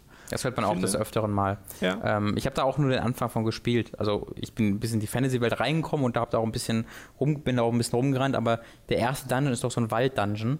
Ich glaube, den habe ich bis zum Ende gespielt und dann war ich aber auch schon ungefähr raus. Also ich habe da wirklich nur reingeguckt. Mhm. Ähm, aber das hat mir auch so, mein Gott, war dieses Spiel schön. Und Ja. wunderbar, mein Gott, äh, da, da will ich auch auf jeden Fall nochmal noch mal reinschauen. Ähm, Finde ich einfach toll, dass das Ding ein Sequel bekommt. Unabhängig davon, ob es jetzt wirklich gut. super gut Ja, war. nee, das finde ich auch ne, das ist halt echt schön. Und damit sind wir, glaube ich, so ein paar der, oder mit die größten JRPGs und JRPG-Reihen durch. Jetzt haben wir nicht über Dragon Quest geredet, weil ich glaube, da haben wir beide Noch nie, nix, keine Ahnung keine. von. Ich habe da mal einen DS-Teil von gespielt. Äh, da ist ja gerade der Achter, glaube ich, einer der beliebtesten auf der PlayStation 2 und da ist ja auch ein neuer Teil in Entwicklung neben Builders. Äh, Naja, es kommen doch jetzt so äh, zwei Parts das erste Mal zum Westen. Irgendwie sind das die 8 und 9 oder ist das 9 und 10, die jetzt gerade für der 3DS angekündigt ja, wie wurden? gesagt, da kenne ich die Details leider Okay. jetzt nicht, Ich dass nicht. ich mich da irgendwie festlegen möchte. Aber ich weiß nicht, kann man ein, ein Fazit ziehen? Weil, was ich ja am Anfang meinte, man hat nicht mehr so diese, sie stehen nicht mehr zwingend an der Spitze der Rollenspiele, wie Mhm. sie es damals getan haben. Und wenn ich heute sagen würde, was sind aktuell deine Lieblingsrollenspiele, würde ich halt sagen, The Witcher. Mhm. Dragon Age Origins und dann vielleicht Dark Souls. Mhm. und erst danach käme, glaube ich, irgendein Final Fantasy oder sonst irgendwas. Und das ist klar ein bisschen schade. Ich finde aber, dass du gerade neben diesen, diesen ganz großen, eben den Final Fantasies, halt so interessante Sachen hast wie Valkyria Chronicles, wie Resonance of Fate, wo mal Leute Sachen probiert haben. Und da sind mega interessante Projekte draus entstanden. Und da finde ich es so schade, dass die nicht den äh, Erfolg hatten, der notwendig war, um in der gleichen Dimension weiterzumachen. Weil Valkyria Chronicles hat zwar Sequels, mhm. aber irgendwann sind die nicht mehr im Westen erschienen. Ja. Und auch nur auf der PSP. Also Ja. so ganz krasser Erfolg konnte es jetzt auch nicht gewesen sein. Äh, das ist halt auch ein bisschen schade im Nachhinein. Ja, bei mir hat sich, also ich. West-RPGs haben sich halt von mir so ein bisschen wegentwickelt mit der Zeit. Sowas wie Gothic habe ich halt gespielt, wie nichts anderes. Aber je größer die Welten, desto spektakulärer die Welten wurden, desto weniger Interesse habe ich daran gefunden. Und ähm, jahrelang habe ich mich jetzt halt nach toll aussehenden, also nach großen JRPGs gesehnt. Ähm, und jetzt erscheinen sie halt langsam wieder so ein bisschen. Äh, und deswegen haben, während sich jetzt so westliche Rollenspiele, ich da überfüttert wurde und ich da genug von habe erstmal eigentlich und selbst so unglaublich gute Spiele wie The Witcher mich ja nicht so wirklich mehr begeistern konnten deswegen, ähm, so sehr habe ich halt jetzt bei Tokyo Mirage gespürt, wie ich da Spaß dran hatte, wie mit wenig anderen Spielen. Ähm, obwohl die halt eigentlich recht klassisch sind. Deswegen, ich, ich bin da, also ich freu, bin mehr jetzt in der japanischen Industrie äh, drinne und freue mich mehr auf das, was die kommen, als in den letzten zehn Jahren eigentlich. Ich merke gerade, wie viel ich einfach äh, spiele, was alles daherkommt und wie sehr die meinen Geschmack treffen. Genau das habe ich auch gemerkt Mhm. in äh, den letzten Monaten. Äh, nicht nur was aktuelle Spiele anbelangt, sondern auch, wie es mich so ein bisschen wieder hinzieht zu diesen älteren Spielen, wie ich mal Final Fantasy 9 gespielt Mhm. habe und das dann durchgespielt habe, tatsächlich wie Kingdom Hearts nachgeholt und einfach Freude daran hatte, an diesem, Ja. dieser anderen Herangehensweise. Und dir steht noch die großartige Erfahrung des Yakuza-Nachspielens bevor. genau, es war kein. Rollenspiel, aber äh, ja, das Ja, Rollenspiel ist schon ein Rollenspiel. hat Action-Rollenspiel. Ja, ja, so ein bisschen, ne? Äh, hat auf jeden Fall diese Elemente. Aber Tokyo Mirage Sessions will ich ja zum Beispiel auch noch spielen. Da ist es Mhm. ja ein halbes Wunder, dass das hier in Europa überhaupt erschienen ist als ein Spiel, was japanischer kaum sein könnte. Ja. Äh, und das gibt sicherlich auch einfach viele Spiele, die potenziell sehr, sehr gut sind, die wir einfach nie bekommen haben. Klar. Weil sie halt nie übersetzt wurden und das dann an uns vorbeigeht. Und ich finde es. Wir haben ja auch viel also, nicht gespielt, obwohl es gekommen ist, ne? Genau, das Also- kommt auch noch dazu. Wer, viele Leute werden ja sowas wie The World Ends With You zum Beispiel vermissen. Das haben wir einfach, ein wunderbarer Leser hat uns mal zugeschickt und ich habe da mal reingeguckt, aber dann nicht mehr die Zeit gehabt. Äh, vielleicht nehme ich mir das fürs Wochenende mal mit. Haben wir das Könntest hier? tun. Glaube, wir Also, haben das hier. wenn, wenn nicht hier, dann bei dir zu Hause. Nee, ich, wir ich habe es mal mitgebracht. Das müsste, glaube ich, wenn, hier dann sein. ist es hier. Ja, ich schaue nochmal nach. Ähm, also, da, also schreibt es auch gerne in die Kommentare. Das soll jetzt, diese, dieses Gespräch soll keinerlei Anspruch auf Vollständigkeit haben. Das ist ja so ein bisschen das Ding, was wir in diesem Podcast machen wollen, ist unsere Erfahrungen besprechen in bestimmten, bei bestimmten Themen. Und deswegen waren, waren die eben auch sehr persönlich und wir haben sehr viel über Final Fantasy gesprochen, weil wir da eben besonders viel äh, Erfahrungen mit gemacht haben. Aber schreibt es in die Kommentare, was ihr da für euch am liebsten gehört habt. So, falls ihr es auf iTunes hört oder sowas, ich rede von YouTube-Kommentaren. Ansonsten schreit's in den Bus. Äh, vielleicht freut sich auch da jemand, das zu hören. Wer weiß. Ja, und wo wir gerade noch Wunder erwähnt haben, ne, das Nier Automata kommt. Nier Automata. Ein unfassbares Wunder. Kein Äh, JRPG, aber ein gutes RPG aus West, aus Japan. Oh, Junge, Junge, ich freue mich so. Ich Ja, mich. das ist, das ist, mein Gott. Erstmal Final Fantasy 15. Erstmal, das ist so geil, dass ich hier, dass diese Spiele wieder so nah beieinander erscheinen Ja. und ich hier da sitze Beziehungsweise 2016 und potenziell sage, nah beieinander erscheinen. mal, Ob das mal gucken, passieren was. Final, 15, Final Fantasy macht. Aber ich freue mich erstmal auf Nier. Das ist so toll. Und Persona kommt auch noch. Also Die ich glaube, als äh, JRPG-Fan hat man gerade wieder des Öfteren Grund zur Freude. Persona Ja. 5 ist natürlich so das, auf das man so, auf, bei dem habe ich das Gefühl, dass die meisten darauf hinarbeiten, Ja. sozusagen. Und Tokyo Mirage Session schon fast als so ein, ja, weiß nicht, Wegbrot dahin sehen. Ja, so eine, so eine Leiter auf dem Weg, wenn du, wenn Genau. du gerade diesen Thron erklimmst. Aber dass du jetzt auch noch so Sachen hast wie I Am Setzner, die jetzt vielleicht nicht großartig sind oder so, aber die zumindest einen bestimmten Bedarf Ja. bedienen, der durchaus vorhanden ist für diese Art des klassischen äh, JRPGs, finde ich einfach ganz schön, Ja. dass sich das wieder ein bisschen gefangen hat. Ich bin auf jeden Fall momentan optimistischer ob der Entwicklung dieses Genres, als ich das noch vor sechs Jahren war. Ganz ohne Frage. Oder vor einem Jahr in meinem. Also ich, Ja, das das ist für mich ein sehr neues Gefühl tatsächlich noch. Ja. Es ist kon- kon- konkret entstanden, als ich äh, halt mir aufgefallen ist, dass ich gerade Tokyo Mirage Sessions und Zero Escape 3 Spiele und das so für mich die Highlights des Jahres fast schon bisher waren. Ja. Äh, und ich dann so, oh fuck, das sind beides japanische Spiele. Holy shit, what's happening? Da geht ja was. Yep. Okay, dann soll es das gewesen sein mit diesem Podcast. Wie gesagt, lasst uns Feedback in den Kommentaren. Ihr könnt auch gerne Und ohne ins Themen, vier, Entschuldigung. ihr könnt auch gerne Themenvorschläge äh, natürlich schreiben, Sachen, über die wir eventuell in Zukunft sprechen sollten. Ansonsten wie immer die Empfehlung, beziehungsweise die Bitte, nicht die Empfehlung. äh, wenn ihr uns unterstützen wollt, könnt ihr das tun auf patreon.com slash hook. Da kann man uns monatlich finanziell unterstützen. Ansonsten gibt es natürlich noch die Support-Hook-Seite, wo ihr ein paar Möglichkeiten bekommt, wie zum Beispiel audible.de slash hooked. Da kriegt ihr einen kostenlosen Probemonat bei audible.de und damit auch ein kostenloses Hörbuch, das ihr über diesen Probemonat hinaus behalten könnt. Also auch das unbedingt machen, wenn ihr uns unterstützen wollt.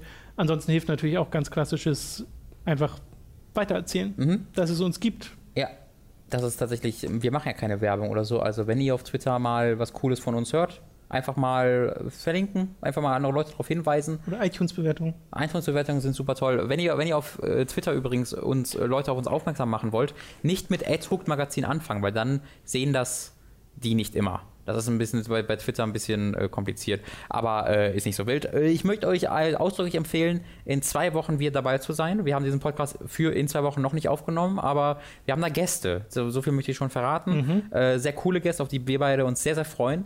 Und ähm, das könnte ein ganz, ganz toller Podcast werden, wo wir auch ein bisschen über also das wird, glaube ich, auch ein sehr transparenter, sehr offener Podcast, wo wir halt über so erzählen, wie gerade der Stand von Hooked ist und äh, die Gäste erzählen über den Stand ihres Dinge, ihrer, ihrer Veranstaltung. Wird, glaube ich, sehr interessant. Wird sehr Yes. cool. Ich freue mich drauf. Hurra. Dito.